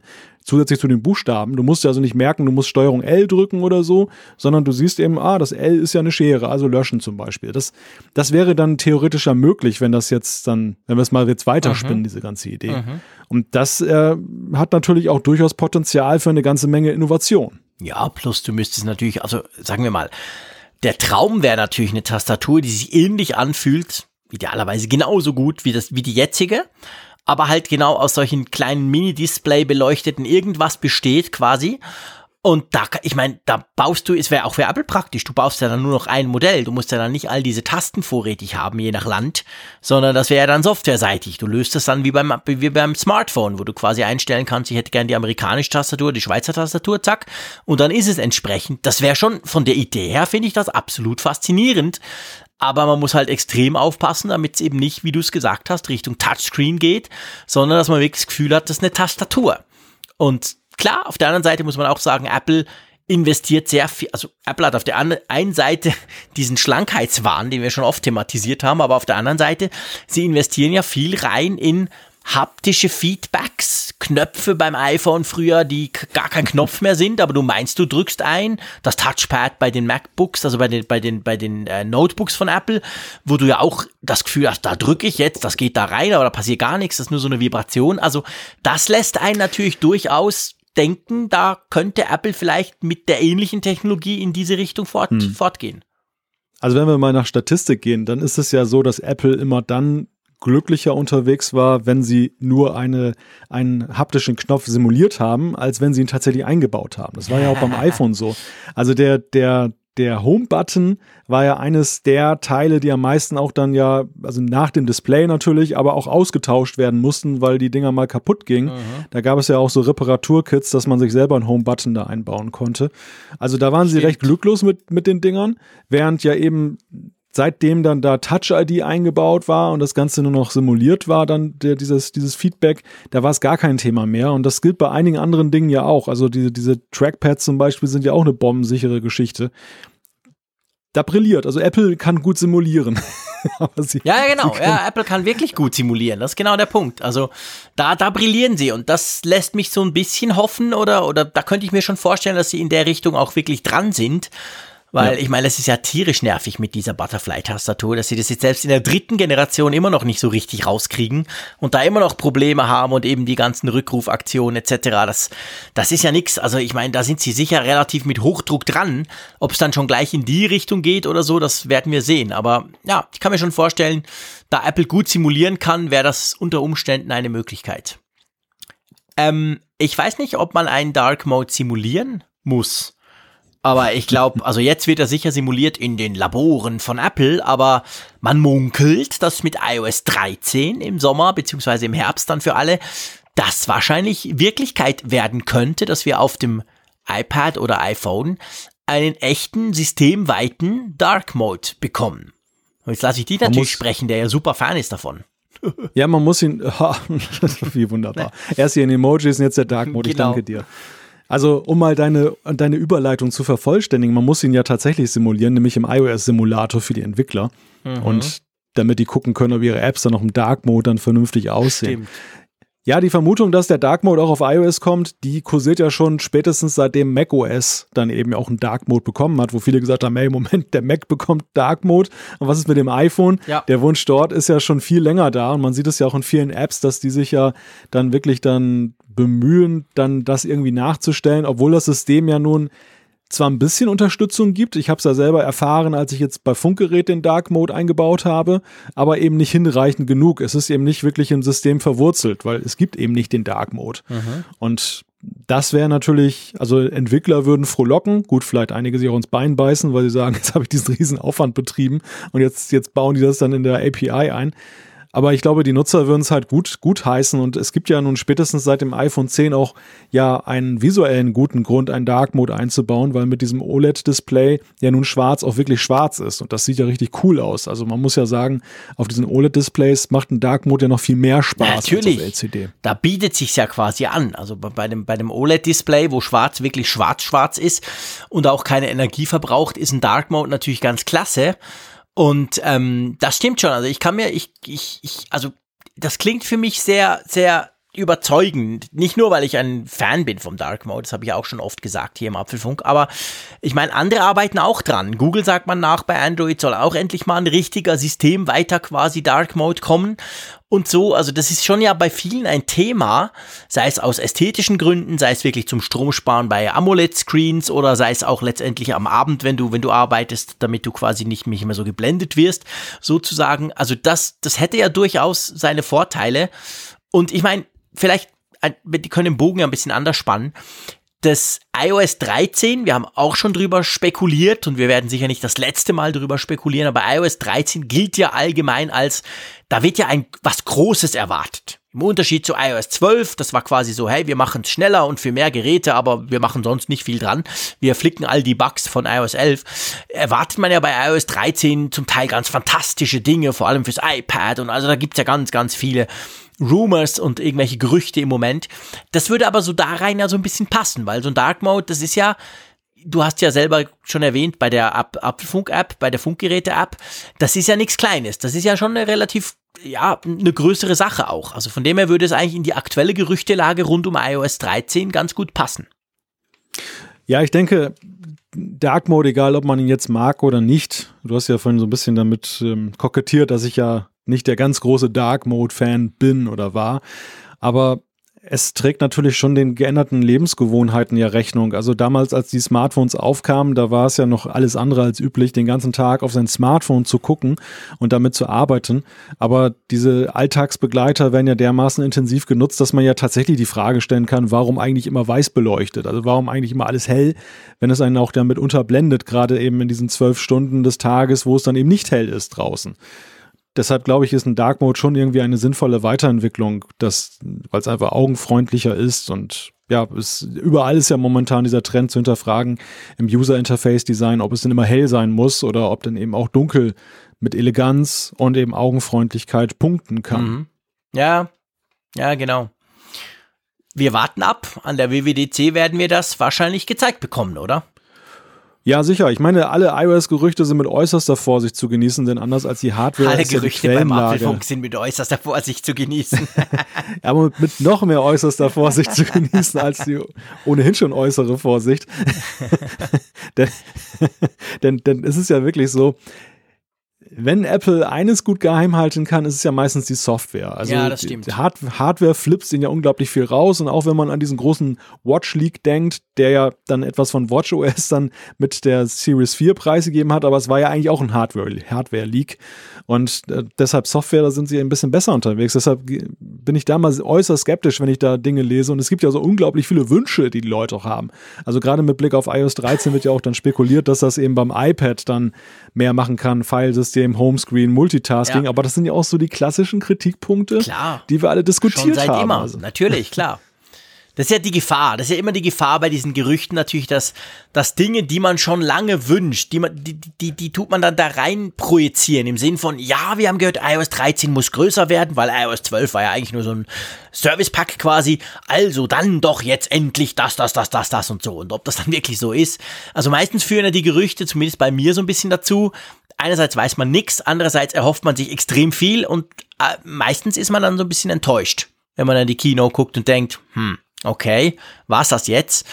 Aber anyway, ich rechne schon auch damit, dass iOS 13, sagen wir mal, ein bisschen größer wird, was die Funktionalitäten anbelangt, die dazukommen, als das iOS 12 war. Ich glaube, da, da sind wir auf der sicheren Seite mit dieser Aussage. Also ich frage mich gerade vielmehr, ob es auch innerste Vorsicht gibt und nicht nur äußerste, aber gut. Das ist ein, ein Thema für einen Deutschsprach-Podcast. Das weiß ich nicht, genau. Das darf natürlich ein Schweizer, der gezwungen ist, hier seit drei Jahren mit dir Deutsch zu sprechen, den darfst du das natürlich nicht fragen, mein Lieber. Du bist ein armer Kerl. Ja, aber definitiv. Aber du, wie, wie du das durchgehalten hast. Du kannst ja meine Sprache nicht, also was soll ich tun? Meinen eingeborenen Dialekt. Wobei, wir müssen natürlich fairerweise sagen, da würde uns auch keine Sau zuhören. Da würde ein paar Schweizer zuhören, hätten das vielleicht ganz, würden das ganz lustig finden aber sonst niemand. Und ich muss ja auch sagen, dass ich ja eigentlich sehr gerne Deutsch spreche. Also das ist jetzt natürlich eine Kokettiererei mit dir hier, aber ähm, meine Mutter kommt ja aus Frankfurt. Also von dem her, ich bin ursprünglich deutsch aufgewachsen. Ich konnte das mal, bis ich in die Schule kam. Hm. Und dann verlernt man es halt in der Schweiz. Weil es ja eine Fremdsprache. Ist die erste Fremdsprache, die Schweizer quasi lernen. Die ist Hochdeutsch. Wobei ich das immer wieder interessant finde. Ich meine, das führt jetzt vom Thema ab, aber ja, wir sind ja, Nachrichten. Was hat T3 eigentlich geschrieben? Wir schweifen ab. Also lass uns mal abschweifen. also ganz, ganz schnell. Also was ich, wenn ich eure Nachrichtensendungen mir angucke, finde ich immer wieder witzig, dass sie ja auf Hochdeutsch moderiert werden mit deutschen Sprechern, aber die O-Töne sind alle in Schweizerdeutsch. Ja, klar, weil der Schweizer ja nicht Deutsch kann oder will. Nein, also ja, ja das aber, ist tatsächlich Aber warum so. werden sie auf Deutsch moderiert? Das verstehe ich dann nicht. Dann, dann wäre es doch konsequent, sie komplett auf, auf Schweizerdeutsch ja, Du hast mir das ja schon mal, ich, ich glaube, als ich mal bei 10 vor 10 da in der Nachrichtensendung war, hast du mir nämlich genau die gleiche Frage dann gestellt und ich, ich konnte sie damals schon nicht beantworten. Ähm, das hat sich einfach so ergeben. Bei uns ist quasi die Schriftsprache ist ja Deutsch. Also Schweizerdeutsch ja. schreibt ja keiner. Das könnten wir gar nicht. Das kann man auch nicht lesen. Und also die Zeitungen sind Deutsch, die Webseiten sind Deutsch, alles Deutsch. Und wenn wir halt sprechen, dann sprechen wir Schweizerdeutsch. Und in der, du hast schon recht, in den Nachrichten, also die Nachrichten beim Radio meistens, die sind je nach, zumindest in den öffentlich-rechtlichen, sind die auch deutsch. Und eben in den Nachrichtensendungen am Fernsehen ist es auch so, da, da wird die Moderation ist quasi deutsch, aber dann, wenn du, wenn du einen Schweizer triffst und den was fragst, dann spricht er halt dann Schweizerdeutsch. Und dadurch dieser Wechsel. Hm. Mir ist das gar nie aufgefallen, bevor du mir das gesagt hast. Ich, ich bin jetzt ja. so gewöhnt quasi, dass das so ist. Ich dachte zwischenzeitlich schon, dass das irgendwie so Integrationsbemühungen sind, dass auch so ein Norddeutscher wie ich dann jetzt nicht hoffnungslos verblödet bei euch im Land, weil er keine Nachrichtensendung mehr versteht. Ja, du meinst die Expats, dass die auch noch mitkommen. ja, ja, wer weiß. Also genau, wer sehr weiß. kurios. Ja, ich weiß es nicht. Naja, wir bleiben beim Deutschen, das macht einfach auch viel mehr Spaß. Ähm, nächstes Thema. Ähm, Apple hat ja, schweizerdeutsches Wort, Lampe, also Apple hat ja Lampe mit Qualcomm. Also Apple hat ja große Probleme mit Qualcomm. Und ähm, die sind ja immer noch da. Also es werden ja immer noch keine iPhone 7, 8 und 10 verkauft, dürfen nicht verkauft werden wegen dieser Klage und so. Und jetzt gibt's doch tatsächlich, ich weiß gar nicht, ob das Gerüchte sind oder zumindest schon, ja, schon mehr eigentlich als Gerüchte, dass Apple plant, technisch, hardware-technisch veränderte iPhone 7 und 8 auf den Markt zu bringen, um quasi dieses Urteil, äh, um, um diesem Urteil quasi das umgehen zu können. Ähm, äh, das, das kommt mir sehr, sehr, also das kommt mir irgendwie fast ein bisschen fantastisch vor. Kann das wirklich sein? Machen die doch mal 7 und 8 dann mit anderen Chips drin?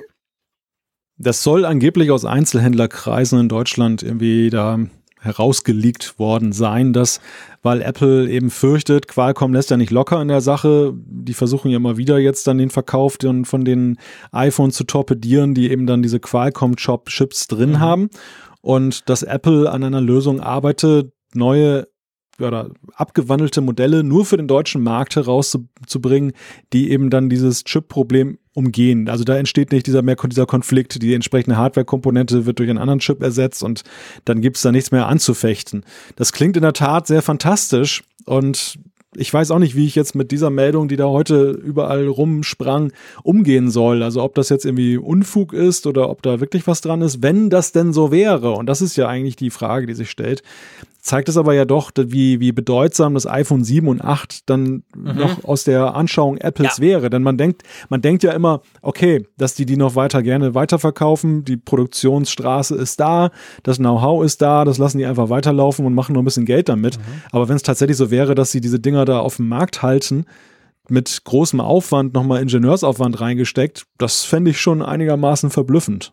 Ja, das fände ich extrem verblüffend. Also klar, ich meine, wir müssen ganz klar sagen, von unserer Geek-Bubble her ähm, haben wir natürlich das Gefühl, das einzig Spannende sind ja die Zehner oder so, mit irgendeiner, mit, mit 10R, 10S oder was auch immer. Aber es werden natürlich nach wie vor sehr viele 7er oder 8er verkauft. Das ist eben schon so, haben wir letztes Mal gerade diskutiert, auch aus, Pre wenn du preislich das anguckst, natürlich ist es schon attraktiv aber trotzdem dann für das nochmal, also die Frage ist ja überhaupt auch, geht das so einfach? Kann man einfach sagen, komm, diesen blöden Qualcomm-Chip, den hauen wir raus, wir nehmen jetzt den von Intel, äh, wie sie es ja jetzt bei den neuen, ganz neuen, sagt man ja, dass die ganzen Modem-Chips und so eben von Intel kommen und nicht mehr von Qualcomm. Ähm, aber das ist ja ein Riesenaufwand. Also ich, ich bin hm. da, ich bin da recht skeptisch. Andererseits, die Geschichte ja. mit den Modellnummern, das ist natürlich, das war in der Vergangenheit, war das schon immer ein ziemlich klarer Hinweis auf, auf neue Hardware. Das hat im Allgemeinen, war das dann auch so. Also das, ich bin da wirklich hin und her gerissen. Ja, die Frage ist ja, der, der, der Ehrgeiz Apples, woher rührt er genau? Rührt er jetzt daher, dass sie dann tatsächlich so große Verkäufe haben, dass sich das lohnt? In so einem speziellen Markt nur wie Deutschland, das, das ist für mich fraglich. Aber vielleicht ist es ja auch eine Frage der Ehre. Vielleicht ist es auch eine, eine Frage von, man will sich behaupten gegen Qualcomm, dass man eben nicht dann jetzt dann sich nochmal dem Risiko ausliefert, dass wieder dann ein Verkaufsstopp erlassen wird, sondern dass man denen die lange Nase zeigt nach dem Motto, wir Apple, großer Konzern, wir lassen uns doch nicht von euch jetzt da irgendwie vorführen, dann machen wir einfach einen anderen Chip rein. Dann, dann mhm. ähm, buttern wir nochmal rein in das Ding. Und das ähm, könnte ich mir auch als eine mögliche Erklärung vorstellen, dass Apple da auch einfach ein bisschen Haltung zeigen will, weil sie sich ja sowieso tierisch ärgern über Qualcomm und diesen Konflikt, den sie mit denen haben. Da geht's ja auch ein, das ist auch eine Frage der Ehre. Also es ist ja vielleicht auch nicht nur motiviert dann durch die Verkäufe, wenngleich ich glaube, und da haben wir ja beim letzten Mal schon drüber gesprochen, alle, die so in meinem Umfeld momentan über den möglichen Kauf eines neuen iPhones sprechen, die meinen das 7 und 8, aber die reden nicht über das, das 10er oder das, das weitere. Ich glaube, die, diejenigen, die ich da kenne, die haben das längst schon, mhm. aber alle anderen sind eher unempfänglich dafür. Ja, ja, das haben wir letztes Mal schon besprochen oder vorletztes Mal, genau. Ähm, ich kenne die falschen Leute, ich weiß. Äh, das habe ich jetzt nur gedacht. Nein, da Quatsch, dummes Zeug. Was heißt das? Ich meine, das würde ja heißen, dass wir, dass wir Leute anhand ähm, ihrer iPhones quasi klassifizieren, so nach dem Motto, hey, der iPhone 10 Typ ist ein cooler, aber der mit dem 7, was ist das für eine Pfeife? Das machen wir natürlich nicht, totales, totaler Quatsch. Äh, ich sehe das schon auch. Also ich sehe auch immer wieder Leute, die zu mir kommen und sagen, hey, ich habe ein neues iPhone gekauft und ich ertappe mich dann dabei, denke ich, wow, cool, was war's denn? 10S oder 10R? Äh, 7 oder 8. Letztens kam einer gesagt, 8 plus. Und habe ich so überlegt, wie ich geschimpft habe beim, beim letzten Apfelfunk drüber. Ich gesagt, das lohnt sich überhaupt nicht, ich kauf dir lieber ein 10R. Aber der war super happy. Also ist ja toll. Also wie gesagt, spielt doch überhaupt keine Rolle. Sind alles nur irgendwelche Gadgets letztendlich. Aber ähm, ja, spannend. Also ich bin, ich bin sehr gespannt, ob Apple das wirklich durchzieht, ob sie da wirklich the German Edition vom iPhone 7 machen. Also ich meine, das könnte man natürlich auch in anderen Ländern verkaufen. Qualcomm versucht es ja überall, das ja. muss man ja ganz klar sagen. Man kann ja, ja salopp stimmt, sagen, sie haben jetzt einfach in Deutschland einen doofen Richter gefunden, der das mal so durchgewinkt hat. Aber sie versuchen mhm. das ja weltweit. Das ist ja nicht eigentlich ein Deutsch, also ein, ein Kampf Qualcomm Deutschland gegen Apple Deutschland, sondern das ist ja eine globale ja. Geschichte. Also wenn Apple das machen würde, würde, würde natürlich jetzt im Moment ein Problem lösen in Deutschland, aber könnte natürlich potenziell gesehen generell auch Apple helfen einfach weltweit, weil du nicht so recht weißt, in welchem nächsten Land dann wieder so ein Verbot plötzlich kommt. Das stimmt. Ich meine, sie sind ja auch etwas durch diesen, durch diese juristische Niederlage in Deutschland angeschossen worden. Ja, genau. Oder böse überrascht worden. Ja. Und dass, dass sie da eben jetzt nicht nur überlegen, wie sie sich dem juristisch entgegensetzen können, sondern auch, was geeignete Maßnahmen wären, eben mit ihrem Hardware-Sachverstand sich dem zu entziehen. Das ist ja auch irgendwie eine, eine logische Schlussfolgerung, die daraus gezogen werden kann. Wir werden es ja sehen. Ich meine, diese Seriennummern sind da jetzt augenscheinlich da im Umlauf dann. Mhm. Also man sieht dann die Modellnummer, dass da irgendwas kommt. Und wir werden ja über kurz oder lang eben dann ja sicherlich noch präzise erfahren, ob da irgendwie jetzt ja. tatsächlich ein Deutschland-iPhone dann auf den Markt kommt oder ob das jetzt irgendwie ein eine Nebelkerze war. Vielleicht auch eine Nebelkerze, um Qualcomm ein bisschen einzuschüchtern. Wer weiß das schon? Ich meine, da wird mit allen Tricks gearbeitet. Ja, ja, natürlich, das, klar. Das könnte, das könnte auch sein, auch stimmt. Genau. Unterschätzen. Dass das irgendeine ja. Finte ist von Apple oder so. Das, ist, das, ja, das wäre das wär durchaus auch möglich. Dass, dass denen ein Licht aufgeht. Dass denen ein Licht aufgeht. Genau. Schöne Überleitung. Das ist jetzt wieder ein Thema, du darfst es dann gleich anmoderieren. Ich, ich verrate noch nicht, um was es geht, aber das ist ein Thema, ein klassisches Thema. Der Frick hat das Problem auch, denkt immer, er sei zu doof und stellt dann fest, hey, ich bin nicht der Einzige. Das könnte ja ein Apple-Problem sein. Klär uns mal auf. Passiert mir ständig. Ja. Ja, mir auch, mir auch. Und ich bin, ich bin auch, habe mich auch bislang immer geschämt, es mal laut auszusprechen, weil ich immer dachte, es liegt irgendwie an mir. Ja, siehst und du, nicht, du auch. Und nicht irgendwie am Gerät. Es ist so, iPhone 10 und 10S-Nutzer klagen darüber, dass sich häufig ihre Taschenlampe einschaltet. Also, dass sie aus Versehen die Taschenlampe einschalten und äh, dann leuchten sie da munter in der Gegend rum. Die Leute wundern sich, wenn da einer auf sein Smartphone guckt, dass sie angestrahlt werden, aber das wollte der Nutzer dann gar nicht mir passiert das häufig, wenn ich das Gerät aus der Tasche nehme mhm. irgendwie. Das, das, ja, das ist dann irgendwie, dass ich dann so denke, Moment, war die die ganze Zeit schon an? Ich weiß manchmal nicht mal, wann sich das aktiviert hat. Und ich finde es halt extrem nervtötend, weil es auch schon häufig mal Situationen gab, wo es irgendwie dann dazu neigte, peinlich zu werden.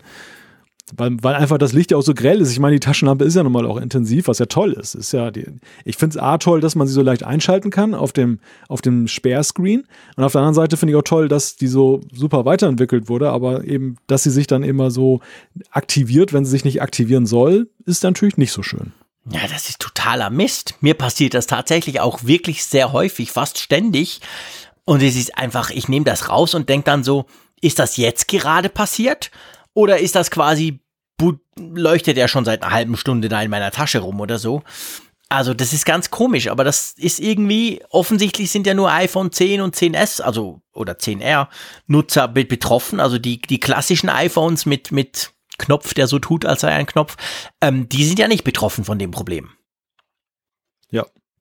Ja, es ist ja eben so, dass ja die Taschenlampe über 3D Touch aktiviert wird, dann auf dem Lockscreen und dass er eben auch keine Entsperrung notwendig ist. Und daher rührt dann womöglich, dass man es dann aus Versehen dann schnell mal aktivieren kann, wenn man beispielsweise die Hand in der Tasche hat, wo dann auch das iPhone mhm. ist oder aus was auch immer da passiert. Ja, genau. Ja, komisch, mal gucken. Vielleicht kommt ja ein Update, dass das dann irgendwo ganz klein versteckt in den Release Notes auf Seite 35 erklärt, dass das jetzt nicht mehr passiert, dass da irgendwas ran rumgeschraubt wurde. Ich meine, ich finde es, muss ich vielleicht noch sagen, ich finde die Funktion an und für sich super praktisch. Ich brauche das ständig. Also mein iPhone ist meine Taschenlampe und ich brauche das wirklich hm. häufig. Ja. Aber ähm, es ist irgendwie zu leichtgängig, sag ich mal. Die virtuelle ja. Taste, die sitzt zu leichtgängig. Ja, ja, also ich, also ich bin wie gesagt, ich bin auch absoluter Fan der, der Taschenlampe. Die hat mir schon so oft geholfen mhm. und ähm, ich, ich nutze es auch in Kombination gerne mal, dann, dass ich dann abwechselnd dann von der Apple Watch hast du auch eine Taschenlampenfunktion. Ja. Die ist ja auch recht nützlich. Also die stimmt, reicht für viele stimmt, Zwecke genau. auch schon aus. Wo dann der Bildschirm die, einfach hell leuchtet, gell? Genau, wo der richtig hell leuchtet und du, du schiebst das ja von unten nach oben. Und dann hast du dann eben diese Option, wo du zum Beispiel auch den, den Theatermodus aktivieren kannst. Und da gibt es auch diese Taschenlampe. Ja. Da passiert es aber eben nicht, dass das sich so einfach aktiviert. Bei dem iPhone schon. Die Frage ist, wie kann Apple es fixen, ohne aber diese wunderschöne Funktionalität zu ruinieren? Und ich glaube, die, die Lösung liegt irgendwie darin, dann eben, so wie das ja auch ist beim, beim Touchscreen, dass der auch ja erkennen muss, was ist eine wirkliche Eingabe, was ist ein Versehen. Also wo, wo fasst einer das, das iPhone nur an mhm. und wo will er wirklich was steuern. So ist es, glaube ich, auch bei dieser Geschichte so, dass da irgendwelche ja, Muster halt Apple herausfinden muss, nach denen man identifizieren kann, ist das eine begründete Eingabe, also der Versuch, die Taschenlampe einzuschalten, oder ist es einfach nur, dass einer rumgegrabbelt hat in seiner Tasche und das, das iPhone liegt da kopfüber drin? Also kann man vielleicht sagen, wenn der Orientierungssensor sagt, ich liege kopfüber in einer in einer dunklen Umgebung, dann ist es vielleicht nicht gewollt. Mhm. Und das, das Feintuning, da möchte ich nicht in der Haut der Apple-Programmierer stecken, die das lösen müssen. Na, müssen wir auch nicht. Wir sind ja nicht dafür da, irgendwelche Probleme zu lösen. Wir sind dafür da, den Finger auf Probleme zu legen. Nein, wir lösen ab und zu Probleme für unsere Hörerschaft, beziehungsweise die Hörerschaft für uns oder untereinander. Das ist das Schöne dran. Ja. Aber was Apple jetzt anbelangt, da ist nicht mein Job, sondern da sage ich einfach, Freunde, das Ding geht nicht gut, macht was. Und manchmal machen sie dann was ich, ich sehe hier gerade noch eine wunderschöne Live-Zuschrift zum Thema. Nämlich unser guter Freund Raphael Zeyer hat nämlich das auch schon erlebt. Der ist auch betroffen von dieser iPhone-Taschenlampe. Und er schreibt, neulich hat mich der Kassierer im Supermarkt darauf hinweisen müssen, als ich mit Apple Pay bezahlen Scheiße. wollte. Das, das war ein blendendes Ergebnis wahrscheinlich. Sehr schön, ja, genau. ja, ist wirklich nervig. Also ich glaube, das passiert vielen, wenn nicht sogar allen. Und ja. das, äh, ja, das, das, passt irgendwie noch nicht so ganz. Da müssen sie irgendwas machen. Ich, ich bin auch recht gespannt, ob, ob man da überhaupt was machen kann. Wobei ist ja komisch. Ich meine, du hast ja eigentlich auf dem Sperrscreen hast du ja die Taschenlampe und du hast ja die Kamera. Und dass die Kamera versehentlich aktiviert wird, von dem liest man viel weniger. Das ist nicht so ein Problem. Also offensichtlich ist es irgendwie schon, keine Ahnung, mit dem anderen. Weißt du, was ich meine? Es sind ja beide Tasten, mhm. beide gehen per 3D-Touch, beide kann man quasi so aktivieren. Aber eigentlich vor allem die Taschenlampe, glaube ich, macht das Problem. Ja, wir bleiben dran, mal gucken. Wir lassen uns gerne erleuchten, wenn dann Apple kommt und sagt, jetzt wird man nicht mehr erleuchtet, dann sind wir, werden wir darüber berichten. Hey, wir sind zügig durch. Keine großen Abschweifungen. Äh, überhaupt nicht. Soll man uns ja nicht vorwerfen. Beim nächsten Test von irgendeiner Computerzeitschrift. Nein, ähm, wir sind schon bei der Umfrage der Woche. Und die Umfrage der Woche, die war ja, sage ich mal, ganz einfach. Also die letzte Umfrage der Woche, da gab es ja auch nur ganz wenige Möglichkeiten. Da ging es ums iPad Mini. Wir haben ja über die Gerüchte des eventuell kommenden iPads Minis gesprochen. Ja, und dann wollen wir von euch wissen, sollte Apple das iPad Mini fortsetzen? Also im Sinn von, sollte da eine neue Version kommen? Ja, erzähl mal. Ja, also ein recht eindeutiges Ergebnis. Wir haben zur Stunde 1982 Teilnehmer also fast wieder die 2000 erreicht. Herzlichen Dank dafür. Und eine überwältigende Mehrheit von immerhin 55,3 Prozent, also mehr als die Hälfte, sagt, ja, ich fände es gut, wenn das iPad Mini fortgesetzt wird. Dann 29,3 Prozent, ein gutes Drittel sagt, weiß ich nicht, interessiert mich nicht. Also da kann man sagen, das, das verstärkt ja noch den Effekt der Mehrheit. Im Gegenteil. Und lediglich, Red nur weiter. und lediglich 14,8 Prozent sagen, nein, das iPad Mini ist tot. Also, wo, wo du wahrscheinlich auch dazu Statistik gehörst, ist ganz anders, liebe Leute. 55,3 die Ja sagen, da kann ich nichts dran rütteln, das ist so. Die 14,8 die Nein sagen, da bin ich komischerweise ich auch drunter, genau, ja. Aber die 29,9, die sagen ja eigentlich gar nicht, weiß ich nicht, sondern interessiert mich nicht, ergo, was doch wurscht, müsst ihr nicht fortsetzen. Also sagen die eigentlich auch eher nein. Womit wir dann 45 zu 55 hätten. Nein, nein, nein. Völlig falsch. Naja, auf jeden Fall, äh, ich sag's mal so, klar, dass, dass da 55 Prozent sagen, ja, das zeigt ein gewisses Interesse an diesem kleinen Mini-Mäuse-Kino-Ding. Aber es gibt doch auch ein Drittel, das einfach sagt, ist mir doch wurscht, brauche ich sowieso nicht das Teil. Also ich finde 55,3 Prozent für ein Produkt, was ja nun ja sowieso durch die vielen Größen jetzt schon enorm aufgeteilt ist, wo wirklich die Einzelinteressen dann so aufeinander prallen, finde ich schon beachtlich viel. Ich hätte echt damit gerechnet, dass der passive Teil, die sagen, auch interessiert mich gar nicht, viel größer ist und also vielleicht die 55,3 Prozent dann die sind, die sagen, interessiert mich einfach schlichtweg nicht und dann vielleicht so 29 Prozent Liebhaber sagen, ja, das sollte fortgeführt werden. Mhm ich, ich finde es schon überwältigend ja. viel, die da sagen, das iPad Mini sollte eine Zukunft haben. Denn das sind ja aktive Befürworter eines 7-Zoll-Formats, wo wir ja immer wieder, wir beide ja diese kleine Streitfrage im Raum haben. Ähm, ist das noch ein zeitgemäßes Format oder ist das eigentlich schon völlig überholt? Finde ich jetzt persönlich eher ein, ja, für das iPad Mini sehr erfreuliches Ergebnis. Ja, du hast recht, natürlich. ja, ihr wisst, ich kann mich mit dem Teil nicht mehr anfreunden. Ich war mal großer Fan davon, muss ich ganz klar sagen. Aber dann kam das perfekte Smartphone geschaltet, das iPhone 6 Plus. Ja. Und dann habe ich es nie mehr ange angeguckt. Aber das haben wir schon oft diskutiert. Ist voll okay. Und man sieht offensichtlich ja, dass das viele Leute noch gerne hätten. Und ich glaube, diese Gerüchte, die kommen ja auch nicht von. Das weiß ja auch Apple wahrscheinlich. Also ich meine, Apple macht ja nichts einfach nur so, mal so ein bisschen zu gucken, um drei, vier Freunde zu kriegen, sondern die gucken natürlich schon genau hin. Und ich gehe davon aus, diese Gerüchte, die haben wahrscheinlich was Wahres dran. Und wenn dann so ein Teil kommt, dann darfst du es dann testen und mir erklären, warum das so toll ist. Abgemacht? ja, ich weiß schon genau, wie das laufen wird. Du, jetzt sagst du, ach, sieben, sieben Zoll, das hat keine Zukunft, oh, kann ich mir überhaupt nicht vorstellen, so einen Schrott kaufe ich mir nicht. Und im Sommer sitzen wir in Frankfurt auf der Bühne und dann wirst du da wahrscheinlich mit so einem sieben Zoll Teil sitzen und sagen, oh, es ist fantastisch, guck es dir an. Nein, nein, das kann ich mir echt nicht vorstellen. Wobei, solche, solche Geschichten sind schon passiert, klar. Gebe ich offen zu. Ich bin ja alles andere als unfehlbar. Ich erzähle ja auch gerne viel Mist. Ähm, das kann natürlich schon sein, aber ja, ja ich, ich, ich muss jetzt ganz ehrlich sagen, auf der Bühne in Frankfurt wäre das tatsächlich praktisch. Ich sehe ja nicht mehr so gut und so, so als kleiner Prompter, das wäre eine coole Geschichte. Aber für sonst, äh, pff, nein, habe ich immer noch keinen Use Case. Aber wir werden mal gucken. Mal schauen, ob es dann überhaupt schon eins gibt. Vielleicht kommt ja nicht. Oder du guckst auf, oder du guckst auf dein iPhone mit dem Smart Battery Pack angedockt. Das definitiv. Das wahrscheinlich, ziemlich wahrscheinlich eher, ja. Da hast du recht, das stimmt, genau. Der Test steht noch aus. Aber das Gute ist ja, ich bin ja, ja schon bald, bald zwei Wochen lang unterwegs an Tech-Events. Und da werde ich das Teil wirklich auf Herz und Nieren prüfen können. Und dann schauen wir mal, genau. Aber du, wir haben natürlich auch eine neue Umfrage der Woche und sie dreht sich wie immer ja eigentlich bei uns natürlich um ein Thema, das wir ähm, auch heute im Apfelfunk behandelt haben. Worum geht's? Ja, wir geben die Frage an euch weiter. Nutzt ihr Animojis? Also die Frage, die wir uns selber vorhin gestellt haben, die möchten wir auch gerne von euch erfahren. Und da gibt es ja diverse Antwortoptionen. Ja, und zwar gibt es die Möglichkeit, ja oft, ja gelegentlich, ja schon mal ausprobiert Nein, interessiert mich nicht. Nein, besitze kein Gerät dafür und nein, aus anderen Gründen. Was ist denn das? Was sind denn die anderen Gründe? So nach dem Motto, ist mir total peinlich. Traue ich mich nicht. Äh, da ja, guckt mich so ein Hai ja, an. Äh. Das ist andere Gründe. Das tut immer so, mm, das tut immer so merkwürdig, wenn ich das in der Umfrage sehe. Ja, schreibt uns bitte, wenn Genau, uh, wir werden viele Mails kriegen. ist immer gefährlich, wenn wir im Apfelfunk sagen, schreibt uns, aber wir freuen uns natürlich über jede E-Mail. An, an, Herrn Frick persönlich. Ja, ja, genau, bitte, bitte sehr. Anytime, her damit. ja, mal gucken, mal gucken. Aber auf jeden Fall definitiv spannend. Ich bin sehr gespannt drauf, wirklich. Also ich bin extrem gespannt auf, auf dieses Resultat, weil einfach ja, eben, das ist sowas für mich, das ist noch fast unglaublicher, dass man das nutzen kann als das iPad Mini diese Animojis für mich. Darum bin ich sehr gespannt, was da rausspringen wird.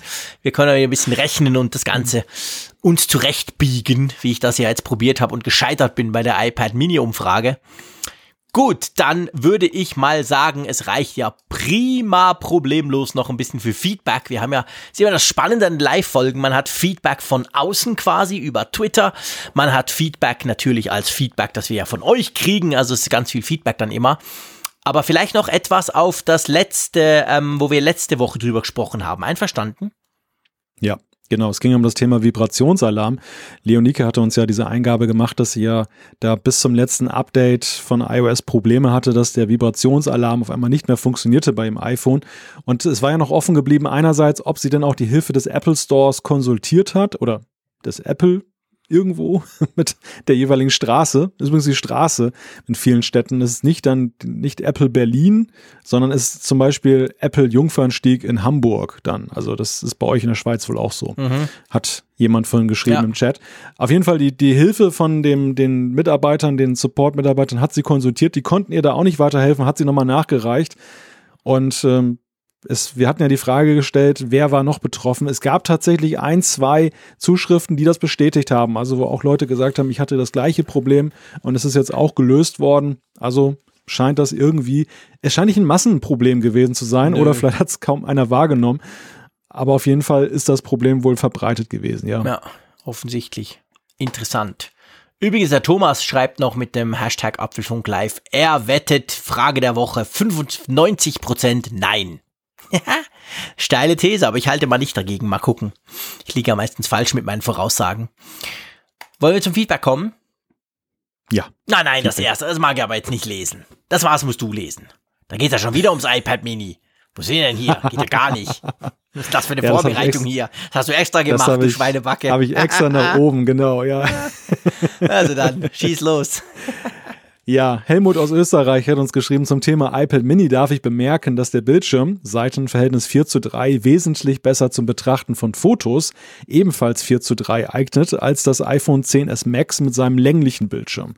Ich habe im Mini alle meine Betriebsanleitungen, FS, Recorder und so weiter als PDF-Dateien eingespielt und lese diese im Hochformat, ebenso wie meine E-Books. Auch für Hörbücher und Podcasts sowie für Notizen verwende ich nur mein iPad Mini, mein iPhone 10 Max wird dadurch nicht so sehr beansprucht und muss nicht jeden Tag aufgeladen werden. Auch meine Frau ist vom iPad Mini begeistert, da es sich sehr gut in der Handtasche verstauen lässt. Mein iPad Pro 12,9 Zoll verwende ich hauptsächlich zum Surfen und für Videos, lieber Jean-Claude. Ah ja, jetzt, jetzt wollte ich eigentlich ein bisschen loslästern, aber er schreibt natürlich, dass er Podcasts da drauf hört. Das ist natürlich super wichtig. Podcast, ganz, ganz, ganz wichtiges Thema. Also tolles Gerät. Jedes Gerät, wo man Podcast damit hören kann, ist toll, vor allem der Apfelfunk. Ähm, ja, Helmut, äh, ja, klar, spannend. Ähm, wobei, vielleicht äh, ein kleiner Einwurf von meiner Seite sei erlaubt zum Seitenverhältnis. Das iPad, also nicht Pro, sondern das normale iPad, das, das Chicago-Event kann jetzt auch mit Stift und ist günstig iPad, 9,7 Zoll, das hat ja auch 4 zu 3, oder? Also rein fototechnisch wäre das quasi, hätten wir das Problem ja mit 16 zu 9 und 4 zu 3 bei dem nicht, oder? Ist ja nicht ja, nur das iPad ja Mini, das dieses Seitenverhältnis hat. Das ist richtig, aber seine Aussage ist ja auch, dass es um eine vergleichbare Größenklasse okay, geht, gut, weil ja immer gesagt wird, das Max und ja. das iPad Mini, die fressen sich gegenseitig ja. auf oder eher umgekehrt das, das Max, das, das Mini. Und das Argument finde ich mit dem Seitenverhältnis ist natürlich eines. Also das habe ich auch überhaupt nicht auf dem Schirm gehabt, dass das eben dann da als Vorteil begriffen werden könnte, aber das ist natürlich völlig richtig, ja. Mhm. Ja, das ist absolut so. Ja, eben. Also ich, ich tue ja nicht in Abrede stellen, dass es durchaus, ähm, sage ich mal, Use Cases oder Anwendungsszenarien gibt, wo das iPad Mini super praktisch ist. Bei mir gibt's die einfach nicht. Aber, ähm, und ich bin eben noch so ein bisschen unsicher, ob das eine Mehrheit spannend findet. Das ist so ein bisschen, ja, mein Einwurf eigentlich. Aber wahrscheinlich werde ich dann eines Besseren belehrt, weil A, Apple ein neues bringt und B, das ganz viele kaufen. Also klar, kein Problem. Ja, ich sag's dir, Animojis auf dem iPad Mini, das wird ein Hit. ja, ich meine, wenn natürlich, jetzt machst du dieses Fass auf, wenn das iPad Mini natürlich mit der schönen Technik des iPad Pros kommt, des neuen, Face ID, you name it, all das Zeug, dann wird das iPad Mini schon mal per se spannender, weil randlos, weil mhm. und so. Ja, du weißt, also randloser Screen und so, dann sehe ich dem Ganzen sehr positiv entgegen. Aber wenn es einfach quasi das iPad Mini in der jetzigen Form wird und wir klatschen da noch so ein bisschen halbaktuelle Technik rein, dann finde ich es genauso unterirdisch spannend, wie ich es im Moment finde. Ja, aber kann man das noch bringen? Also ich meine, eigentlich braucht es doch jetzt wirklich dieses Mac Mini-Erlebnis, dass du, dieses Ding ist ewig nicht aktualisiert worden, alle haben es abgeschrieben und dann muss doch wirklich dieser Bühnenmoment sein, wo dann der Vorhang dann fällt und dann kommt da ein iPad Mini, was so völlig überraschend anders ist. So muss es doch eigentlich sein. Was dann oder? völlig überraschend 699 Euro Plus kostet. genau. Dann sind auch wieder alle im Jammern. Ja, aber das vorherige war viel günstiger. Ja, was willst du denn? Also, ja, ja, der Bühnenmoment, auf den freue ich mich schon. Gut. Der Preis kommt ja mal erst hinterher. Ja, ich weiß, das ist, ja, ist ja immer das Fiese. Du denkst, boah, geil, jetzt aber, hey, cool, jetzt kauft der Frick sich auch ein iPad Mini und dann kommt irgend so eine Zahl und denkst, what the fuck. Ja, okay, also wir hören jetzt sofort auf, über das iPad Mini zu lästern, weil wir werden uns da nicht mehr einig, mein Lieber. Lass uns zu Office, lass uns zu ernsten Themen des Lebens kommen, nämlich zu Office-Apps. Nix Fun, kein Humor, ganz knallhartes, klassisches Arbeiten und die, das nächste Feedback geht in diese Richtung. Einverstanden? Darf ich das vorlesen? Sehr gerne. Also der Fritz schreibt uns, wir sind gar nicht einverstanden mit eurer Aussage, dass die iWork Suite kein Mensch braucht. Wer, wer das kein Mensch wohl eingeworfen hat, das muss ja muss wahrscheinlich ich gewesen sein. Wir sind ein kleines Multimedia-Unternehmen. Pages ist für uns die ideale Textverarbeitung, sehr schlank aufgebaut, kann 80 Prozent des Word-Angebotes und läuft auch bei großen Dokumenten sehr stabil, besser als Word. Dazu ist es kostenlos und auch alle Doc- und DocX-Dokumente können problemlos geöffnet werden. Da das GUI sehr Apple-typisch einfach aufgebaut ist, eignet es sich auch für die mobile Variante. Wie von Malte angetönt, ist ein abgespeckter InDesign-Modus auch möglich. Die Synchronisation mit iCloud passt perfekt. Keynote ist unserer Meinung nach definitiv das beste Präsentationstool. Das war ja Steve Jobs auch immer sehr wichtig. Google Docs ist sicher auch okay, wenn man auf verschiedenen Plattformen unterwegs ist. Schade, dass bei euch oft der Eindruck entsteht, dass Google immer das fortschrittlichste sei. Da dürfte man auch ein wenig kritischer sein. Boah, das hau ich dir gleich um die Ohren, lieber Fritz. Aber fangen wir oben mal an bei iWork. Einverstanden? Hm, ja. Ja, ich meine, so ein wenig ist es aber ja auch das, was wir ja gesagt haben. Also diese Umschreibung der, der Zielgruppe, der gehört Fritz oder der gehört seine Agentur ja augenscheinlich genau an die nämlich dann eben genau das wertschätzen. A, die enge Verzahnung mit dem Apple Ecosystem oder Cloud-System mhm. und B, eben dann auch diese spezielle Zielgruppe, die Apple augenscheinlich im Fokus hatte, zu sagen, dass man eben sehr viel mehr Gestaltung da reinmacht, als so eine übliche Textverarbeitung enthält. Also ich finde, das ist gerade so herausragend, dass man mhm. mit dem Ding ja schon so in Richtung Publishing viel machen kann, wohingegen ja so die klassische Textverarbeitung eher so für den Office-Kram ist, also wie der Name ja schon sagt gesagt.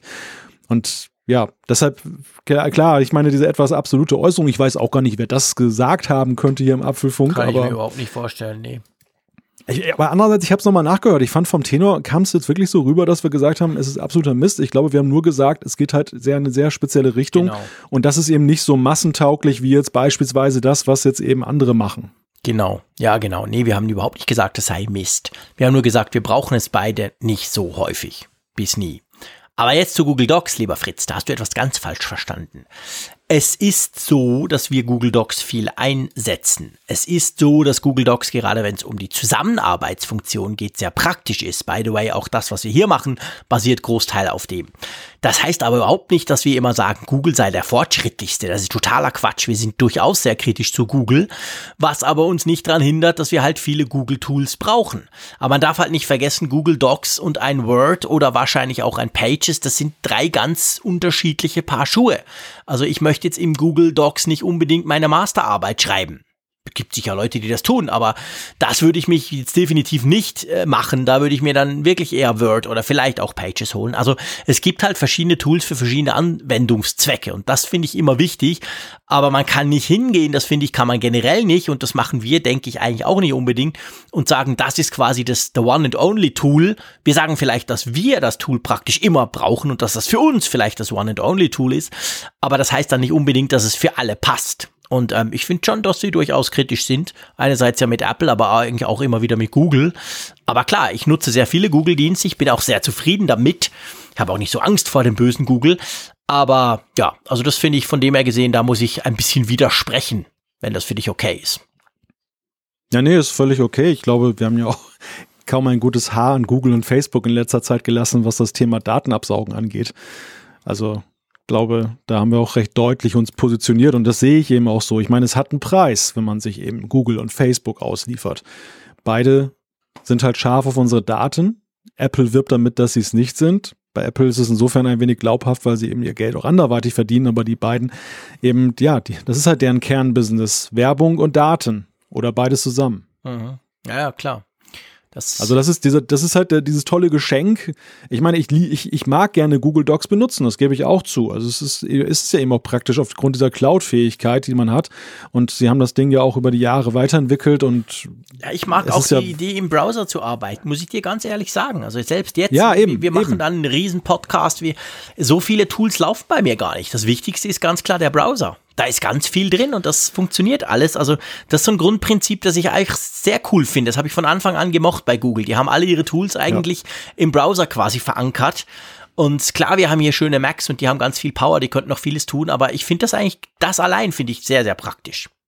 Ja, und auch ohne Plugins oder Java ja. oder sonstige Späße, sondern genau, wirklich auf HTML5-Basis. Und das, das ist schon beachtlich. Ich meine, Google Docs kommt ja von einer ganz rudimentären Note-App mhm. her und hat sich ja wirklich gemausert. Und ich finde es eben beachtlich, was man damit alles machen kann. Aber wie gesagt, es hat, es hat seinen Preis, das Klar. zu nutzen. Es ist zwar kostenlos in Anführungszeichen, aber. Ja, es hat eben trotzdem einen Preis. Es ist eben nicht gratis. es, hat es ist kostenlos, aber es ist nicht gratis. Genau. Ja, genau. Also irgendwas musst du eben doch hingeben, das ist ganz klar. Ja. Ähm, lieber Malte, ich bin am Überlegen. Das nächste Feedback, das wir noch bringen könnten, so als letztes, das macht ein relativ großes Fass auf. Und ich weiß gar nicht, ob wir das jetzt noch tun sollen. Oh, Fässer sind aber gut. Fässer sind gut. Da kann man reinfallen, ja. da kann der Frick wieder irgendwie reinknallen. mhm. Ja, gut, okay, lass uns das. Magst du mal den Roman vorlesen? Weil ich finde, die, find, ja. die Herangehensweise finde ich total cool. Da können wir ein bisschen in die Zukunft blicken zum Abschluss dieses Apfelfunks. Genau, so, so ein Rausschmeißer sozusagen. Roman schreibt, da ihr ständig wieder das Thema Akku ansprecht und felsenfest überzeugt seid, dass eine Weiterentwicklung der Akkus eine bahnbrechende Veränderung darstellen würde, sehe ich mich gezwungen, mal einen Gedanken zu dem Thema loszuwerden, der sich der Problematik aus einer anderen Perspektive annähert. Und zwar bin ich der Meinung, dass es besonders mit dem Statement von Tim Cook, The Future is Wireless, im Hintergrund weniger um die Akkus gehen wird, sondern mehr um die Versorgung dieser mit Energie. Und ich überspringe jetzt an dieser Stelle mal eine ganze Passage und komme zu dem Schluss von Roman, wenn ich im Alltag konstant an True Wireless Chargern vorbeilaufe oder mich in deren Umgebung aufhalte, dann wird mein Akku passiv geladen. Zum Schluss noch ein Gedanke für diejenigen, die dann sagen, aber die Strahlung, nun ja, der setzen wir uns täglich ohnehin aus diversen Quellen immer wieder aus und scheinbar soll die verwendete Wellenlänge, um eine solche Technologie möglich zu machen, unbedenklich sein, was man natürlich momentan noch nicht sicher behaupten kann. Also, die These ist, lieber Jean-Claude, nicht die Brennstoffzelle, nicht den Plutoniumklumpen, die du letzte Woche angesprochen hast. Da muss ich noch im Nachhinein so schmunzeln, oh Gott, Plutoniumklumpen. Sondern stattdessen, die Akkus können so bleiben, wie sie sind, aber sie werden halt kabellos aufgeladen und nicht kabellos im Sinne von, wie wir es jetzt mit den Qi-Chargern machen, dass wir irgendwo drauflegen müssen, sondern es reicht eigentlich schon, wenn ich in einem Raum bin und überall sind irgendwelche Emitter und die laden das dann auf. Schöne Zukunftsvision oder Albtraum? Was sagst du? Wo kann ich das kaufen? Geil, hier ist meine Kreditkarte. Go for it. Na, logisch, ich meine, das ist Hammer. Ich habe ja keine Angst vor Strahlung, das sage ich immer wieder. Ähm, das macht mir nichts. Im Gegenteil, ich telefoniere stundenlang pro Tag mit dem Telefon am Ohr, nicht mal mit Freisprecheinrichtung. Äh, das, also egal, ich mache jetzt keinen Spruch, sonst kommen all die anderen wieder. Sonst kommen ganz viele Mails. Aber nee, also ich fände die Idee wirklich grundsätzlich, und es ist tatsächlich so, das mag ja jetzt sehr so nach, wow, was ist das für eine Zukunft von Raumschiff Enterprise tönen, aber da gibt's konkrete Überlegungen, das ist ganz klar. Also gibt's wirklich Firmen, die an, genau daran forschen, dass man salopp gesagt den, den G-Standard so hingehend verändert, dass das halt zum Beispiel im ganzen Haus funktioniert oder im ganzen Raum. Und dann kommst du halt rein und in dem Moment, wo die Tür hinter dir zugeht, macht's blum und das iPhone fängt an zu laden. Also ich hm. fände die Idee fände ich fantastisch, weil dann muss man tatsächlich nicht mehr laden oder Akkupacks, weil du läufst halt überall irgendwo rein und dann klöng. Ähm, der technische Aspekt, der gesundheitliche Aspekt, beziehungsweise ich sag's mal so, der, der Aspekt, der, ob die Leute das überhaupt annehmen würden, der ist natürlich nicht zu verachten bei der ganzen Thematik. Also das ist natürlich ein Thema. Ich stelle das immer wieder fest, auch gerade wenn es um 5G geht oder so, da kriegt man dann relativ schnell mal um die Ohren gehauen, du Spinner, du willst uns alle ausräuchern überhaupt, das ganz böse, böse und so. Ähm, das ist natürlich, das ist natürlich ein Punkt, also ob sich sowas durchsetzen würde, selbst wenn es das jetzt geben würde, wenn du quasi zwei kleine Cashly in, dein, in, de, in deine Wohnung stellen kannst und die laden deine Geräte quasi überall in der Wohnung auf, das ist eine andere Frage und ich da bin ich mir echt nicht sicher, ob das wirklich alle so euphorisch sehen würden wie ich. Wie siehst denn du das? Mhm. Angenommen, es würde das geben. Eben so ein Cashle unten in dein Haus rein und deine Geräte laden. Würdest du sowas einsetzen?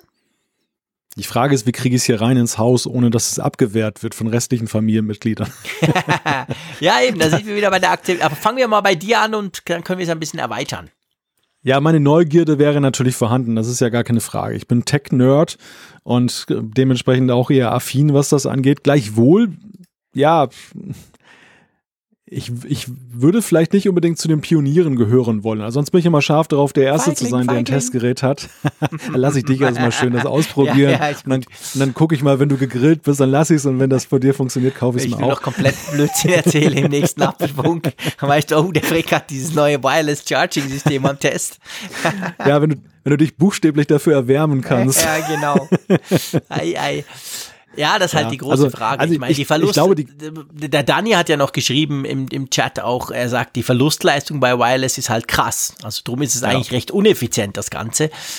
Hm. Aber ich meine, die Idee zeigt halt schon, äh, also die, die Idee zeigt, man kann sich wirklich diesem Thema, hey, mein Smartphone ist immer leer, hat immer keinen Akku mehr, kann man sich natürlich von verschiedenen Seiten nähern. Und die Seite, die ich hm. natürlich tatsächlich, tatsächlich auch immer wieder erwähne, ist die mit Batterie und länger und etc aber man kann es auch von der anderen Seite sehen. Mach doch was, dass man es anders laden kann. Dann, dann hat sich das Thema quasi auch erledigt. Naja gut, aber andererseits stellt sich ja dann doch die Frage, wie willst du das denn abrechnen? Also wenn, wenn du anderer Leute Strom da ständig kassierst, weil du an deren im Mittag Ach so, du meinst jetzt quasi umgekehrt, der ja, Nachbar ja. oder so?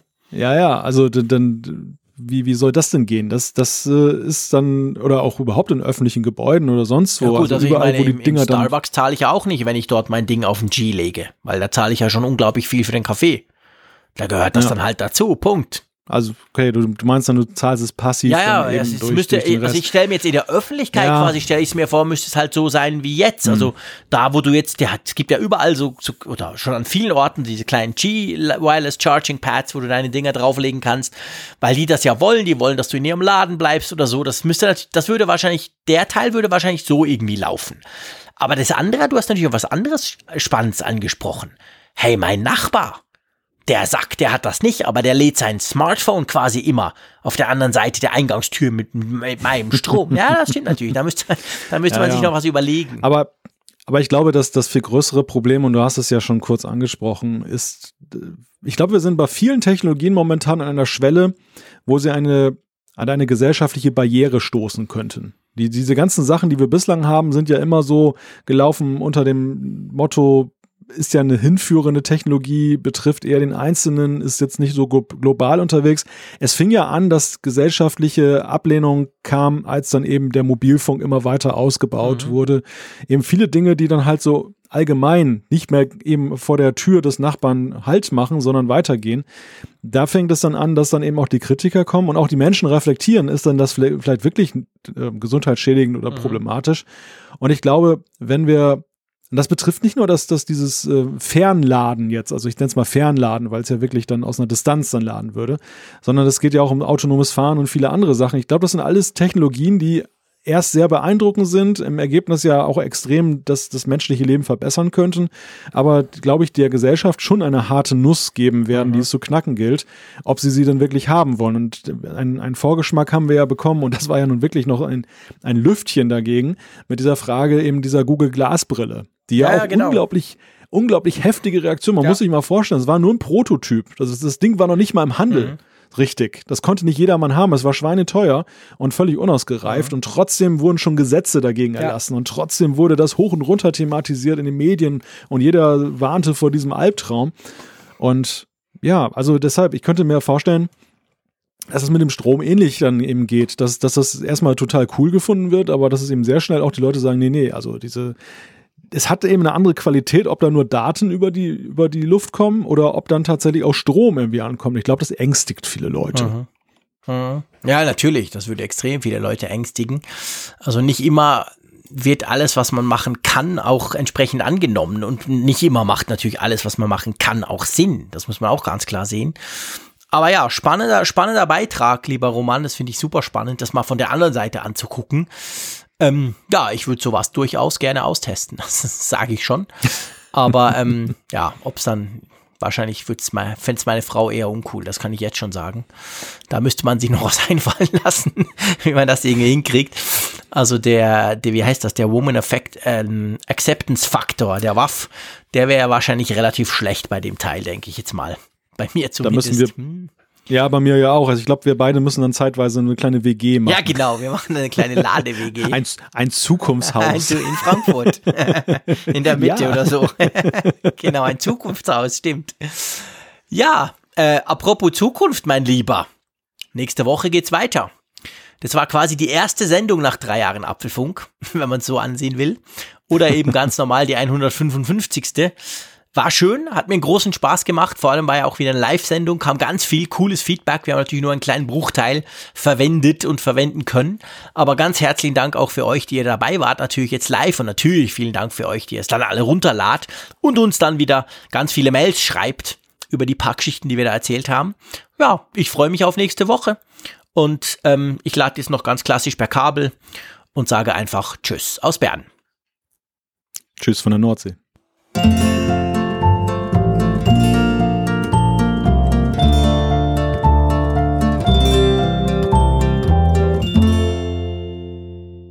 Auf Empfang mit Funkgerät, der App zum Apfelfunk. Lade dir jetzt Funkgerät für iOS und Android kostenlos im App Store und bei Google Play.